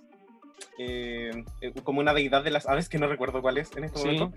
Eh, pero, ¿qué, qué opinamos como, como de este look? Jenny, ¿qué te parece? Es que yo estoy enamorada de Nali. Oh, yo también, nosotros también estamos. Lalo le amo en todas sus facetas. Eh, entonces, bueno, me parece dinamita, obviamente, pero no solo por mi amor, sino que, que de verdad que me pareció un muy buen look. Eh, eh, la peluca, la cola, todo sentí que, porque por ejemplo, ella, su cola también se sacaba, se la sacó para hacer el lip sync, pero siento que se ve unificado con el resto del look. Con el pelo. Entonces, para mí es dinamita total. Me encanta. No, para mí también es dinamita. Encuentro que, como dices acá, se nota que son como piezas separadas, pero todo tiene un sentido. El pelo tiene un sentido, el maquillaje. Y me encanta ver cómo. Siento que hace tiempo que no veía como estos colores tan fuertes en la pasarela. Y me encanta. Sí, siento que es sí su maquillaje fue hermoso. es Sí, cierto. siento que es como algo tan como de la selva. No sé, lo encontré muy, muy lindo. Para mí es dinamita. Richie. Sí, para mí igual. Eh, siento que me da, me recuerda a Serena Chacha también, en este sentido de como carnaval. Y mm, creo que eh, no sé, siento que esto es como lo más lejos que el maquillaje de Denali va a llegar. Ojalá esté muy equivocado, pero siento que ella de verdad le puso, le puso mucho empeño a lo que, a lo que hay ahí. Eh, siento que el look tenía tantas texturas que en la cara me hubiese visto, me hubiese gustado ver más texturas también, que las cejas hubiesen sido quizás como eh, más como hacia el público o algo así. Eh, pero me encanta. Eh, que- creo que el ave del que estamos hablando se llama Quetzal, o es de la familia del Sí, Quetzal. algo porque, así. eh, va como por ahí. Pero no, me encanta. Fantástico Dinamita. Ya. Que está cual, creo que era. Eh, sí, que era algo, era algo más de Quetzal, era como. bla, bla, bla, bla. Pero sí, Sí. Nuestra siguiente queen es Tamisha Iman, no Diamond. no, no. Porque, no, y, y yo a veces también lo digo, eh, la cual salió con este traje como bien clásico, eh, que le quedaba como muy a la perfección a su cuerpo, eh, con este color rosa, rosa como bien lindo. ¿Y qué opinamos? ¿Qué opinas, Richie, de este look? Ay, eh, pucha, como el primer, primer pensamiento que tuve es como, hmm, se parece al de la semana pasada, así como, eh, pero después de los dos otros segundos que pasaron fue así como, hmm, creo que me gusta, y después fue así como, hmm, creo que me está gustando más. Eh, y se nota que ella hace las cosas que hace porque también se siente como muy cómoda haciéndolas. Ahora, creo que a veces es como extraño juzgar a Tamisha que eh, va a la máquina de coser, se hace todo, versus, por ejemplo, eh, Tina Burner, que claramente, y, y Olivia, que se pasearon New York con todos los diseñadores posibles, y bueno, han salido como unos tweets también un poco como con estas conversaciones, que ojalá tengamos en el futuro, pero eh, para mí el concepto está, ella me dio algo nuevo con esta pasarela, me dio una paleta nueva, se ve preciosa, me encantó lo que, como la peluca, lo que se puso, entonces para mí es dinamita. Mm, Me encanta. Para Sí. mí eh, también es Dinamita, por las mismas razones. Y Jenny, para ti, ¿qué tal? Sí, siento que tiene como un sello también. Eh, como el sello de, de Tamisha. Es que aparte que eh, no lo digo de mala manera, sino que ella también es como de otra generación. Entonces eh, sería como raro quizás si se anduviese como no sé, yo creo que sí, ella quiere mantenerse porque tiene un look como un poco más aseñorado, sí, para vamos a estar con cosas. Pero ella es así, a ella le gusta y se siente como, como representativa, es como una, como una gran mamá. Entonces, como, como que me gusta, me encanta y, y me gusta que no pierda como su esencia por verse rodeada de personas diferentes.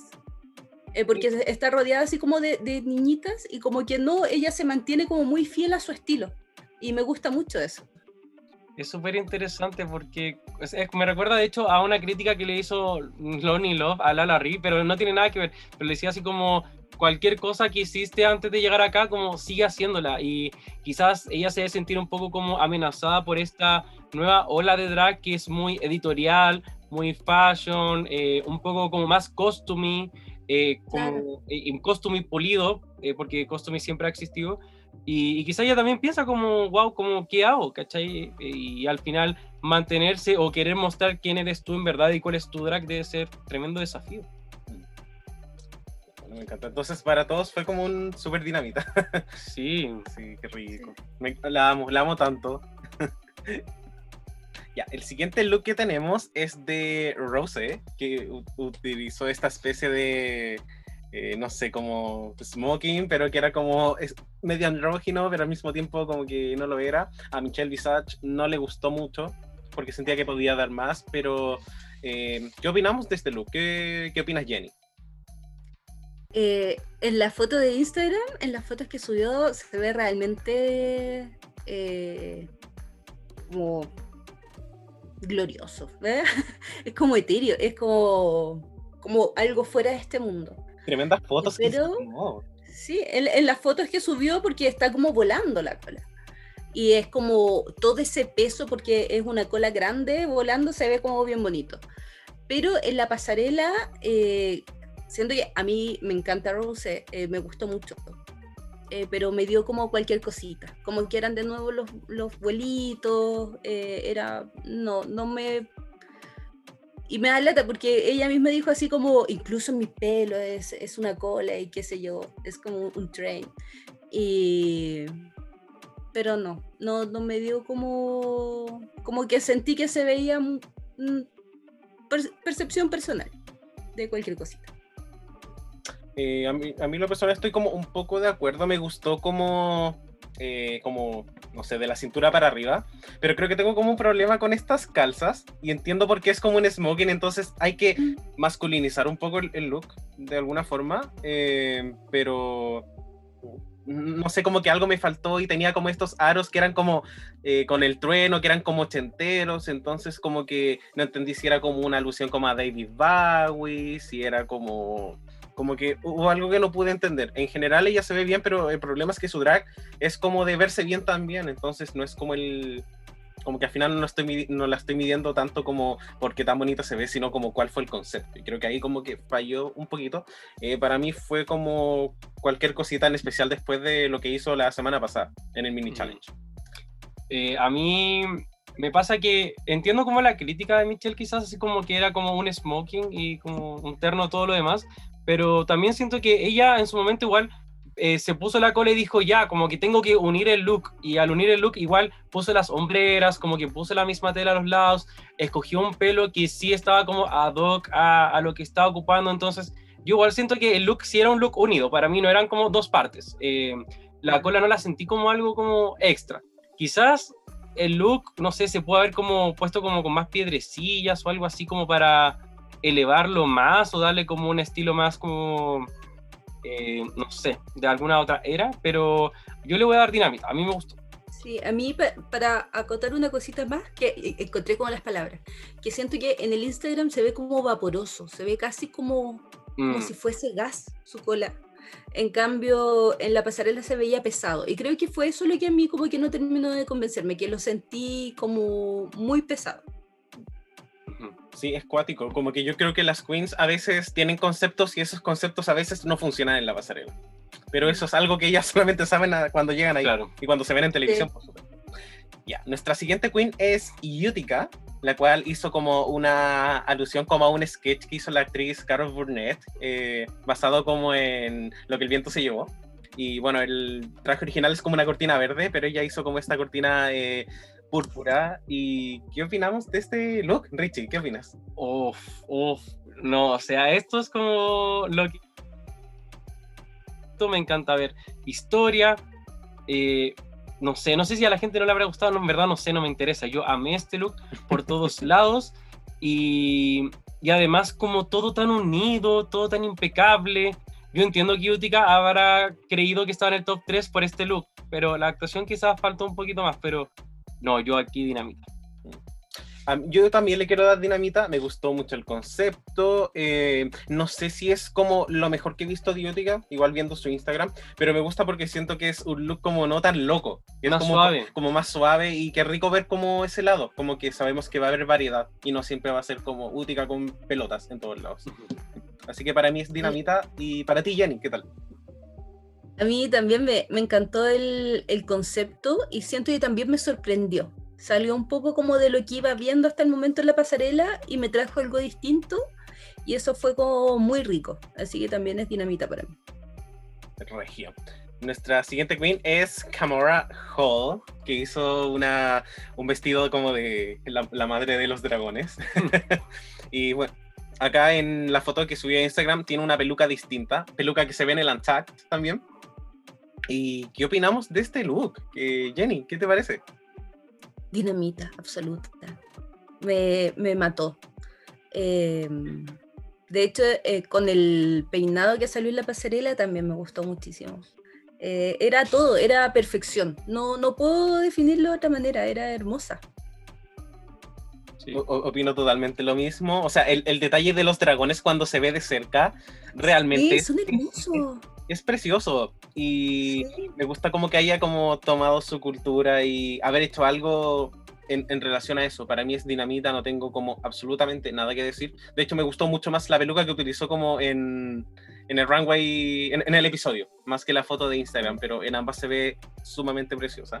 Y Richie, yo me sumo a la dinamita. Lo único que me gustaría decir es que, como, o sea, es una estupidez, pero eh, eh, la cola la encontré demasiado bacán, me encantó, como eh, dragón, no sé qué, y siento que si es que la hubiese ocupado en otro runway, un- eh, como todo este look, uno hubiese dicho así como, oh, la media idea de la cola, así que bacán, pero como este es el runway de colas, todos decimos así como, ah, ya, como que piola, pero siento que es- este look de verdad es como, para mí es, es como muy, muy bueno, y hasta final look, Sí, oh, sí, cierto. Y, y qué rico como irte eliminada con un look así.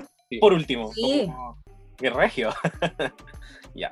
Nuestra siguiente queen es Joy J, que hizo este traje que era como una especie de. La cola era una lengua con un piercing. ¿Y qué opinamos? Eh, Richie, ¿qué te pareció este look? En el Antac se veía como un poco extraño después cuando uno lo iba viendo, pero eh, de las veces que vi el runway, eh, yo como yo quedé comprado. Eh, yo le voy a dar dinamita, encontré que al principio fue un poco así como ya, está usando peluca, qué bueno, escuché las críticas. Después fue como ya, pero este look está como un poco negro, cuero, como es algo que me podría esperar de Joey, pero ya después cuando se da vuelta y muestra y dice así como yo hice esto, yo pinté, creé la lengua, no sé qué, fue así como ya, aquí hay un concepto, está la historia, está la energía, me expandió su personaje drag, eh, lo agradezco. Lo único, único que quizás me pasó algo, quizás, es como el pelo, como el, la cosita donde está el pelo, no sé cómo llamar esto, es como el tubito, le voy a decir el, el cono de confort, el lead, eh, lo encontré extraño, creo que debió haber sido un poco más bajo, un poco más grueso, pero eso ya para mí es como un detalle, me encantó Dinamita. Mm. Para ti, Jenny, ¿qué te pareció este look? Ay, me encanta JJ, pero. ah, como que digo, me encanta, pero. em, a ver, cuando lo vi en la pasarela, así como primera imagen, sí me gustó. Así como primera imagen completa. Después me empecé a dar cuenta de que la trenza que se puso era muy larga. O sea, está bien que sea larga, pero era tan larga que tenía que quedar atrapada abajo de la boca. Entonces, si hubiese sido así como de un largo que llegara justo hasta la boca, mucho mejor. Y después, en el ANTAC, fue como, oh Dios mío, ¿qué estaba tan mal hecho?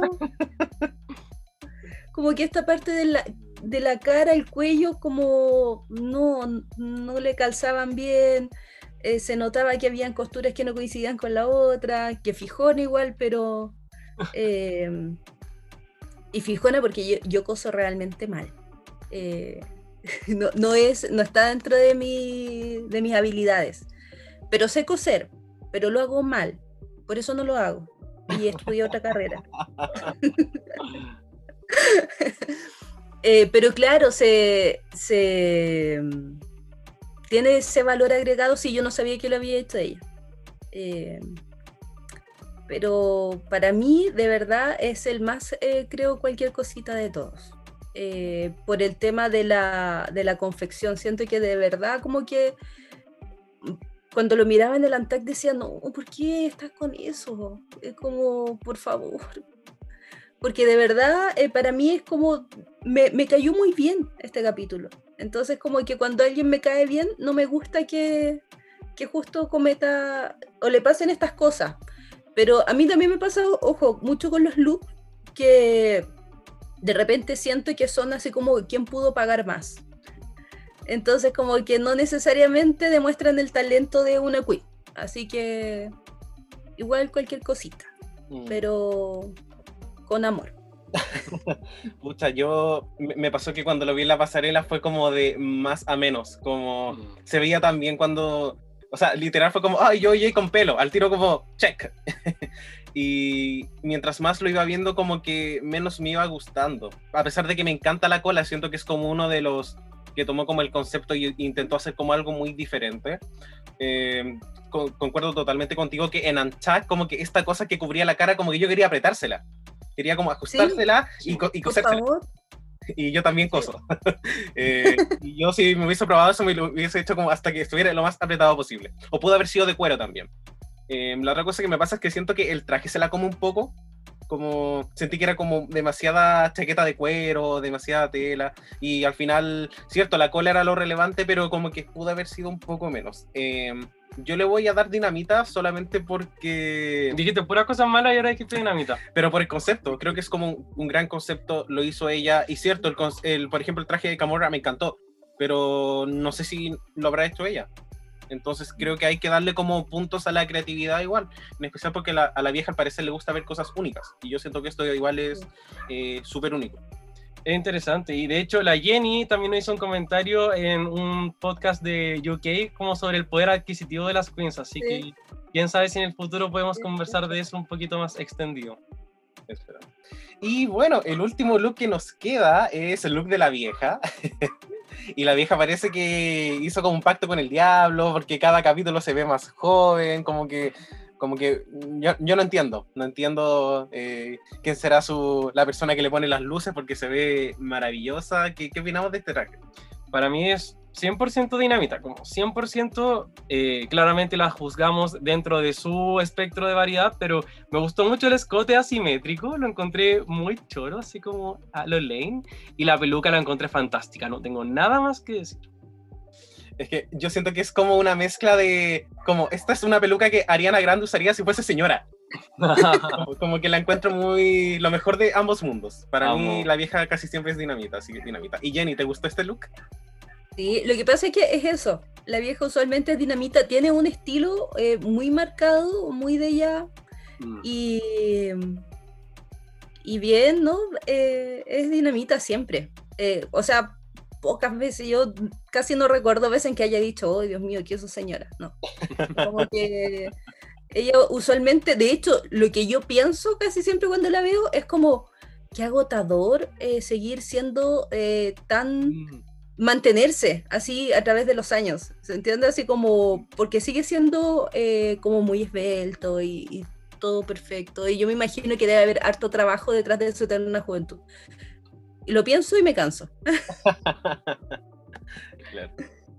Y bueno, después de esta gran pasarela eh, se tomaron las deliberaciones, ¿cierto? Simón ganó.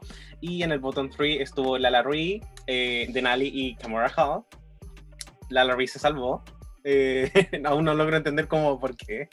Pero sin embargo, me alegro mucho porque gracias a esa decisión tuvimos el tremendo lip sync eh, de Denali, que fue de la canción 100% Pure Love de Crystal Waters, que es como un icono como de los principios de los 90, como gay, muy icónico. ¿Y qué opinamos de este lip sync? o por dónde partir. Yo, o sea, estoy feliz. Yo creo que todos estamos felices. De verdad que el mundo iría a un, un mundo mejor. Denali eh, es un claro ejemplo donde ella ahora debe estar diciendo que regio que ella quedó en el foro en este capítulo, la rompí, están todos hablando de mí. Y nos muestra también que el lip sync es una gran oportunidad para las queens para mostrar un poquito más de ellas. Eh, Denali 100% al ritmo de la música, muchos pasos distintos, ganas de bailar, pasándola bien. O sea, de verdad que fue como un lujo haberla visto. Opino totalmente lo mismo, nada que agregar. He estado bien, he visto el lip sync como 15 veces en Instagram porque me encantó. Realmente me encantó. Qué rico ver como cuando alguien escucha como los beats y se mueve como al ritmo de la música. Y un claro ejemplo de que se pueden hacer como otras cosas. Ujú. Y qué rico saber que ella vibra con la música y no puedo esperar a que la, la pandemia se acabe y que ella venga a Chile y ir a verla. Ay, Como necesito. Sí, por favor. A ti, Jenny, ¿qué Y te parece? Eh, no, me encanta. Eh, claro, ella siempre tiene como su energía, eh, como, e- es como bien energética en general, y me gusta eso. Eh, me gusta los pasos. Lo que sí me dio un poco de pena es que siento que Camora como que al final ya como que se dedicó a mirarla. Hubo un momento en que yo literalmente sentí que solo miraba a Denali, así como los últimos segundos, como que ya ni siquiera estaba moviendo los labios. Estaba así como mirando hacia el lado. Y eso me dio como un poquito de pena, pero pero no, es que Denali la rompió. Y me gustó mucho que la, la vieja lo hiciera ver. sí, lo super hizo verde. de hecho. Sí, me, me encanta Sí. cuando la vieja hace esos reconocimientos. Eh, pues a mí lo que me pasó con Camora es que siento que si yo hubiese sido Camora, me hubiese rajado el vestido por último. O por último, habérmelo subido y Mm. haber bailado un poquito más porque la canción era energética. Igual se le podía dar como esta vibra muy como de diva, como no moviéndose, pero creo que no le resultó mucho. Pero, No. pucha, igual es como la última instancia, es como, literal, el lip sync es como para dejarlo todo. Incluso si ya sabes que te vas a ir, como por último, Claro. eh, para quedar con la sensación de que lo intentaste todo. Y además, como que si vas, si te vas a quedar quieto, debería ser como demasiado chistoso, quizás. Sí. Y porque glamoroso versus todo ese baile, no, no. Onda, y la letra tenía como cosas, o sea, la, Sí. la de Nani hizo una casa. en un momento la canción dice caos y es así. Qué fuerte. Sí. Pero en fin, tenemos a nuestra primera eliminada que es Camora y Ay. puta, qué pena, pero espero que esto le dé como espacio para poder crecer eh, Sí, profesionalmente. Y yo creo que así va a ser. va a estar muy bien. Sí. Oye, y ya eh, cenamos bastante, quedamos pochitos y ahora nos vamos a ir a el postre. Let them eat cake, let them eat cake, cake, cake, cake, cake. Así que querida Puebla, querido Richie y también querida Jenny, vamos con nuestra hora del postre, en sección en la cual nos dedicamos a darle medallitas a nuestras queens, basados en el concepto de carisma, uniqueness, nerve and challenge.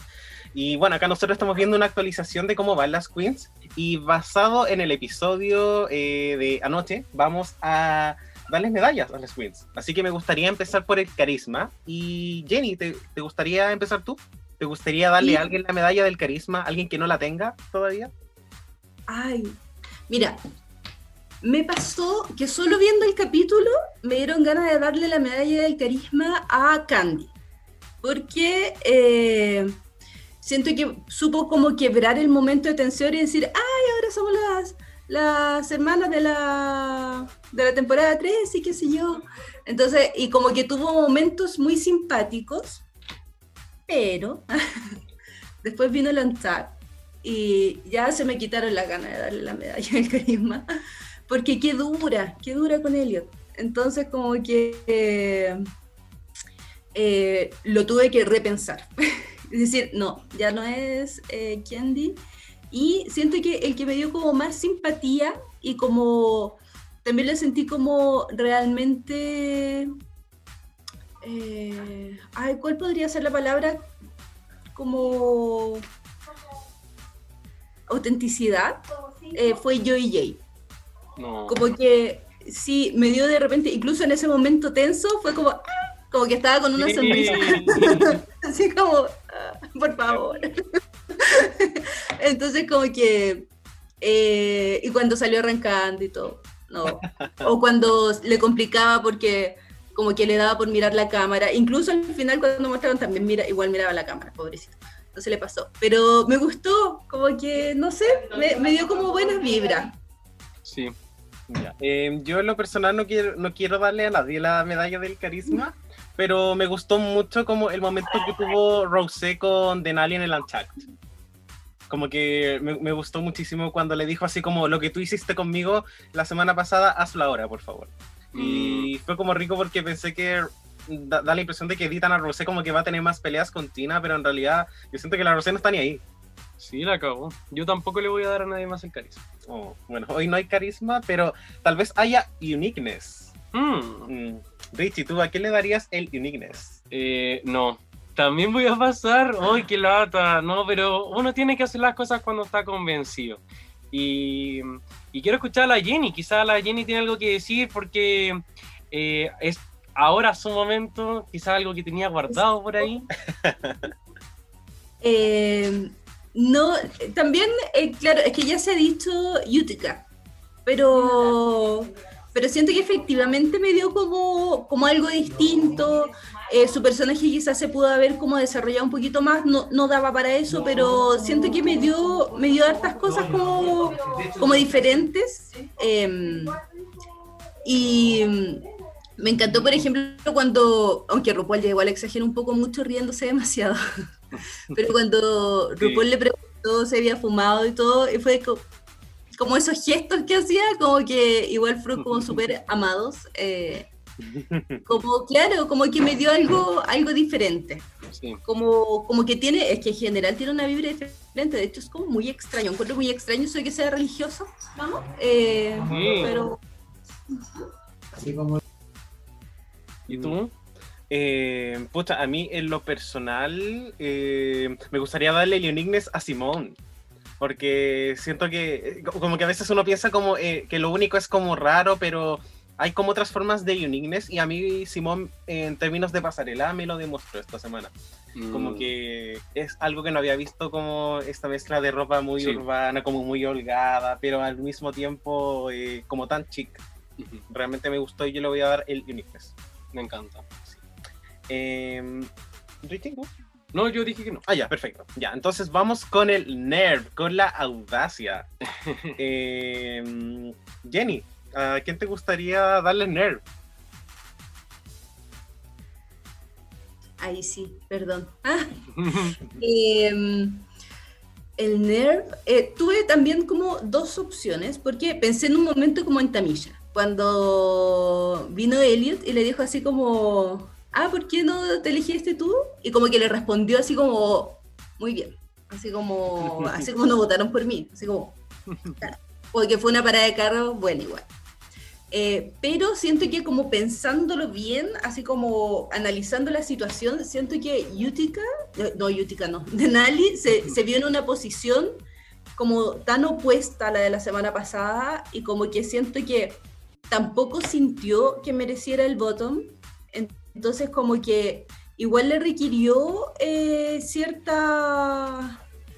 em, eh, eh, requería como el nerv, como que se pudiese como reponer de lo que emocionalmente podía significar eso y que diera como el mejor lip sync que podría haber dado. Eh, siento que eso la hizo merecedora. Súper.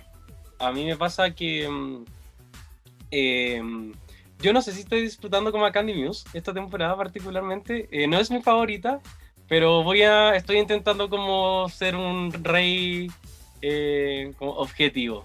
Y mm, creo que se la voy a dar a Candy Muse el nerf este capítulo porque definitivamente tiene la audacia para decirle a alguien, ¿sabéis qué? Creo que lo hiciste como el hoyo, debería irte, muérete, eh, que se muera tu vaca.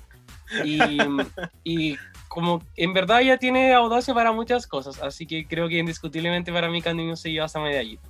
Mm, Yo estoy totalmente de acuerdo contigo. Por más de que es un momento que yo haya detestado, siento que igual es un reality show, tiene que haber drama y puta, alguien tiene que stir the pot. Sí. Y bueno, vamos con el talent. Y acá, ¿a quién, Richie, ¿a quién te gustaría dar el, el talent? Yo aquí se lo quería dar a Simón. Eh, Simón tampoco me ha cautivado tanto, o sea, eh, lo ha hecho excelente, eh, como Let's Sell Facts. Eh, no me voy a meter en eso. En lo personal, creo que todavía no, me, no se gana mi corazón, pero indiscutiblemente tiene mucho talento para o sea, la moda, para la visión de las cosas. Ahora demostró actuación, había hecho eh, como llegado al top 2 en el lip sync. Entonces creo que sí ha mostrado esta complejidad como personaje para ganarse esa medalla. Me encanta.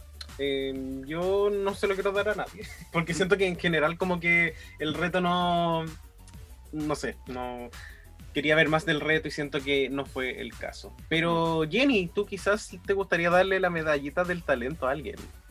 Sí, o sea, en realidad, claro, tampoco como es, eh, no, no va como mi favorita, pero es como que son los hechos. y creo que Simón demostró ser muy talentosa. Lo demostró totalmente, así que... Genial. Regio.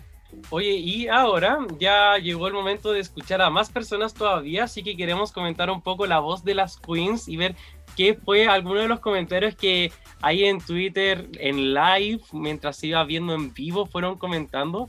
Hay varias cosillas. eh, muchos, muchos comentarios nos eh, le dan amor a Camora Hall y también un poco reconocen lo bien que se vio eh, cuando yéndose en ese look. Por ejemplo, Kiki de Canadá nos dice hoy al menos se fue viéndose tan bien.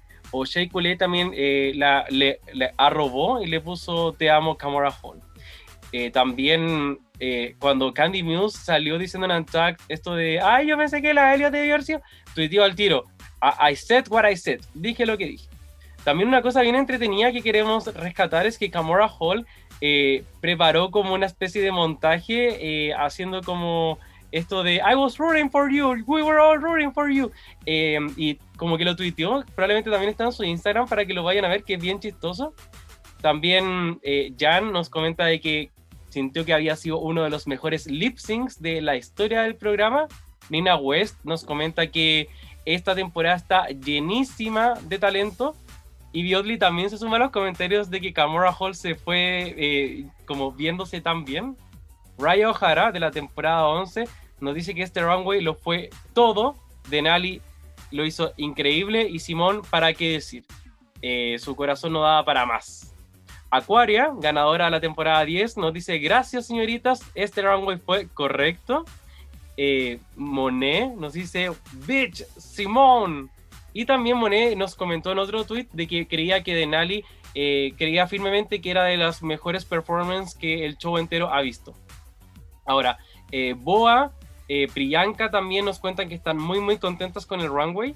Morgan McMichaels también le hace ahí como un shout out a Utica por hablar simplemente las cosas que quería hablar. Jada le manda mucho amor a su hermana Camora Hall por haber sido eliminada. Y también ahí eh, Gottmik cuenta del tecito de eh, que ocupó su look de Sheer para el de eh, Trains. Así que con eso estamos y ahora me gustaría que siguiera eh, Dogo. Vamos contigo. Claro, porque por más que nos guste la voz de las queens, nosotros queremos escuchar a la Puebla siempre. Y la verdad es que esta vez intentamos cambiar un poco el foco de la pregunta y les preguntamos a nuestra querida Puebla, ¿a qué queens hubiesen puesto en el bottom 2 esta semana?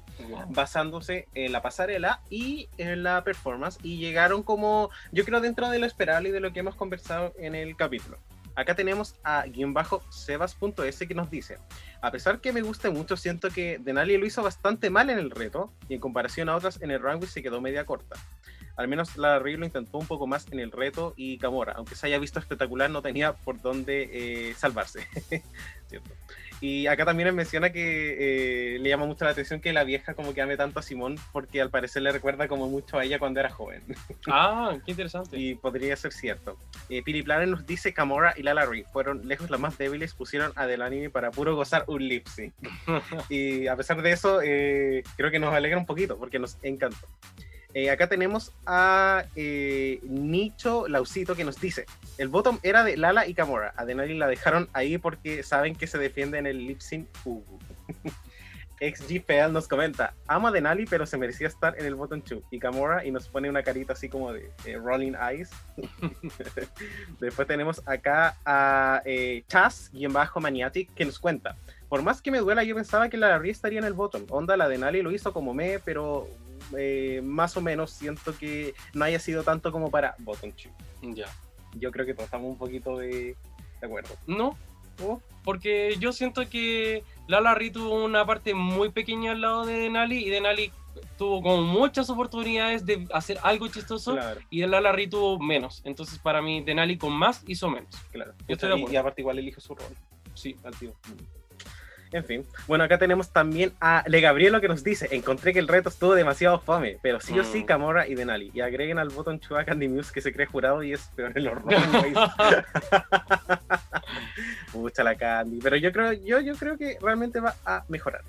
Acá tenemos a francofranco.lb que nos dice: Tamilla debió ser high sobre Rosé, Bottom 2, Lala y Camorra, aunque Delari nos dio vida. Y eh, finalmente tenemos acá a Batulino que nos dice: Pucha, a mí me gustó más el runway de Denali que Lala, pero no sé si eso sea para tirarla a Bottom 2. Está muy bien, muchas gracias a todas, todas. Sí, nos Todos- llegaron muchas respuestas, pero obviamente no podemos leerlas todas. No, y gracias a todos quienes están participando, estamos muy contentos, nos encanta eh, saber lo que piensan, es como para todos al final el espacio. Así que dicho eso, ya mucho postrecito y nos procedemos a cerrar la biblioteca. All right, the library is really closed officially.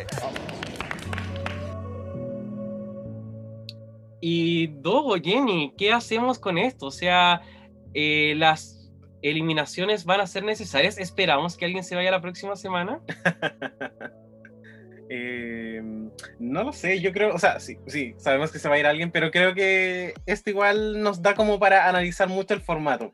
Qué cosas innovadoras van a ser en el futuro, eh, si también alguna de las ideas locas que expusimos hoy Mm, surgirán, no lo sabemos, porque a todo esto igual siento que el formato regular está tomando como de a poco cositas de All Stars. sí, Entonces quizás lo que pase en All Stars 6, que no sabemos, a lo mejor también se va a replicar un poco en la temporada 14, uno quién nunca sabe. sabe. Jenny, Y yo, como lo dije, a mí me gusta como sentir cosas con el programa, eh, sentir eh, nervio, esperar cosas. Entonces, como que siento que sí, que son necesarias eh, totalmente para el formato del programa, porque le dan como emoción, le, le generan eh, sentimiento, eh, aunque sea de enojo, porque muchas veces eh, yo no concuerdo con la vieja. Pero muchas aunque no como- eso, como muchas veces como sobre lo que se va sintiendo. Y con respecto a eso mismo, ¿qué sentimos sobre el próximo capítulo? Tenemos un ball de Bach Ball, así como el ball de la mochila. De las cartas. de la mochila azul, María José Quintanilla. Y eh, ¿quién gana? ¿Quién se nos va? ¿Alguien se quiere mojar el potito? Jenny. ¿Quién gana y quién se va? Ay, yo a este momento, eh, por lo que he visto, yo sentía que las más bajas eran eh, Camora y Candy. Así que, aunque no creo, pero voy por Candy, que se va. Ah, me Me, encanta. me encanta. ¿Y quién podría ganar? ¿Quién crees? Em, ay, no sé. Me gustaría que ganara Denali, pero eh, porque me gusta nomás. po. no porque veo un talento muy especial. O sea, sí veo talento, tiene mucho talento. Es una Mm. tremenda performer. Yo creo que eso es lo que me gusta mucho. Eh, pero siendo bold, mm, yo creo que podría ser Olivia Lux. Me encanta. Eh, a mí, yo siento que Utica le podría ir bien la próxima semana. Tamisha, porque también cose toda su ropa. O quizás Gottmik. Mm, Sí. Sí, yo creo que va a ser la semana Gottmik la próxima. Mm, y porque sabemos que de los tres looks, dos pueden venir listos. Son de la casa. Entonces, y ha pasado otras veces que alguien lo hace como ahí nomás en el último look, que para mí es el más importante porque es el que hacen ahí. Eh, sin embargo, la vieja es como no, si los otros dos estuvieron buenos, te lo dejo pasar. Sí. ¿Y quién se va? Hoy siento que, que la Elliot o la Joey podrían irse. Pucha, yo estoy de acuerdo contigo. Yo, para mí, el win va a ser para Gottmik y la eliminación para Joey J. Es solamente una tincada. Así que, bueno, estamos con eso. Y nada, terminamos con nuestro capítulo 29. Vamos a Em, cumplir 30. ¡Ay! Vamos a estar como tú. Eh, muchas gracias, Jenny, por acompañarnos. Esperamos que le hayas pasado bien, que haya sido un bonito rato. Qué rico haberte conocido. Estamos muy, muy, muy contentos. Sí, de verdad fue muy, muy rica experiencia. Lo pasé súper bien, eh, me reí mucho. Hablé harto. Ah, hablé no con el aire, como siempre, cuando escucho el podcast. Eh, pero bien, me encantó, súper eh, amoroso usted. De verdad me hicieron sentir muy, muy cómoda. Se agradece mucho. Muchas gracias. Oye, ¿y dónde te podemos encontrar en redes sociales? Ha nacido aquí un icono gay, Jenny Quijanes. No, es que mis redes sociales son mis redes sociales nomás, como Ah, de, ser humano. Soy bien fome en mis redes sociales. Pero es, es Jenny Quijanes, creo. O Jennifer Quijanes. O Jenny Quijanes. Hmm, no, es Jenny, es Jenny. Es Jenny, Eh, Jenny es Quijanes. Jenny. Eh, Te cuento que tu red social es Jenny. Así de, de activa y. Eh, Oye, pero me dedico gracias. más a seguir que a. Yo no, no genero contenido en general. Eh, sigo y, y comento, le comento harto a las queens, a ustedes y así. Oh, qué rico. Oye, Jenny, muchas gracias. Y qué rico que este capítulo lo vas a poder después escuchar con tu mamá. Y con tu mamá, ¿no es Sí. cierto? Sí, La después- señora Raquel. Sí, la soda Raquel. Y te va a poder escuchar, como que va a ser una experiencia muy... eh, Eso. no, no sé cómo decirlo. Como cuando nosotros nos escuchamos la primera vez, así como... Sí, no, no, hasta el día de hoy. Yo tengo traumas de la infancia, no sé qué habrá pasado ahí, pero no me puedo escuchar. A mí no, no me gusta mucho escucharme. Eh, es como raro, es como que fuera otra persona cuando me escucho. Sí, pero bueno, Eh, Tengo una voz, yo me siento más con una voz más grave de la que se me escucha en los audios y cosas así. Entonces me siento como chillón y todo. Pero mi mamá va a estar chocha. ¿ah? Va a estar muy Vamos. contenta. Qué rico. Oye, muchas gracias Jenny, gracias Dogo, gracias Richie, gracias sobre todo al Richie y a la Puebla por habernos acompañado en este capítulo. No se pierdan, síganos en todas las redes socia- sociales posibles, nos pueden escuchar en su plataforma favorita de streaming y si que ustedes están en desacuerdo, nos quieren colgar, están indignados, indignadas, están contentas, nos caemos bien, bueno, síganos y compártanos, háblenos y vayamos generando conversaciones. Sí, expresen su molestia nomás. Y nos vemos eh, la próxima semana. El viernes traemos capítulo nuevo de UK. Y nada, nos estaremos viendo. Nos vemos. Chao. Chao. Gracias, chao. Now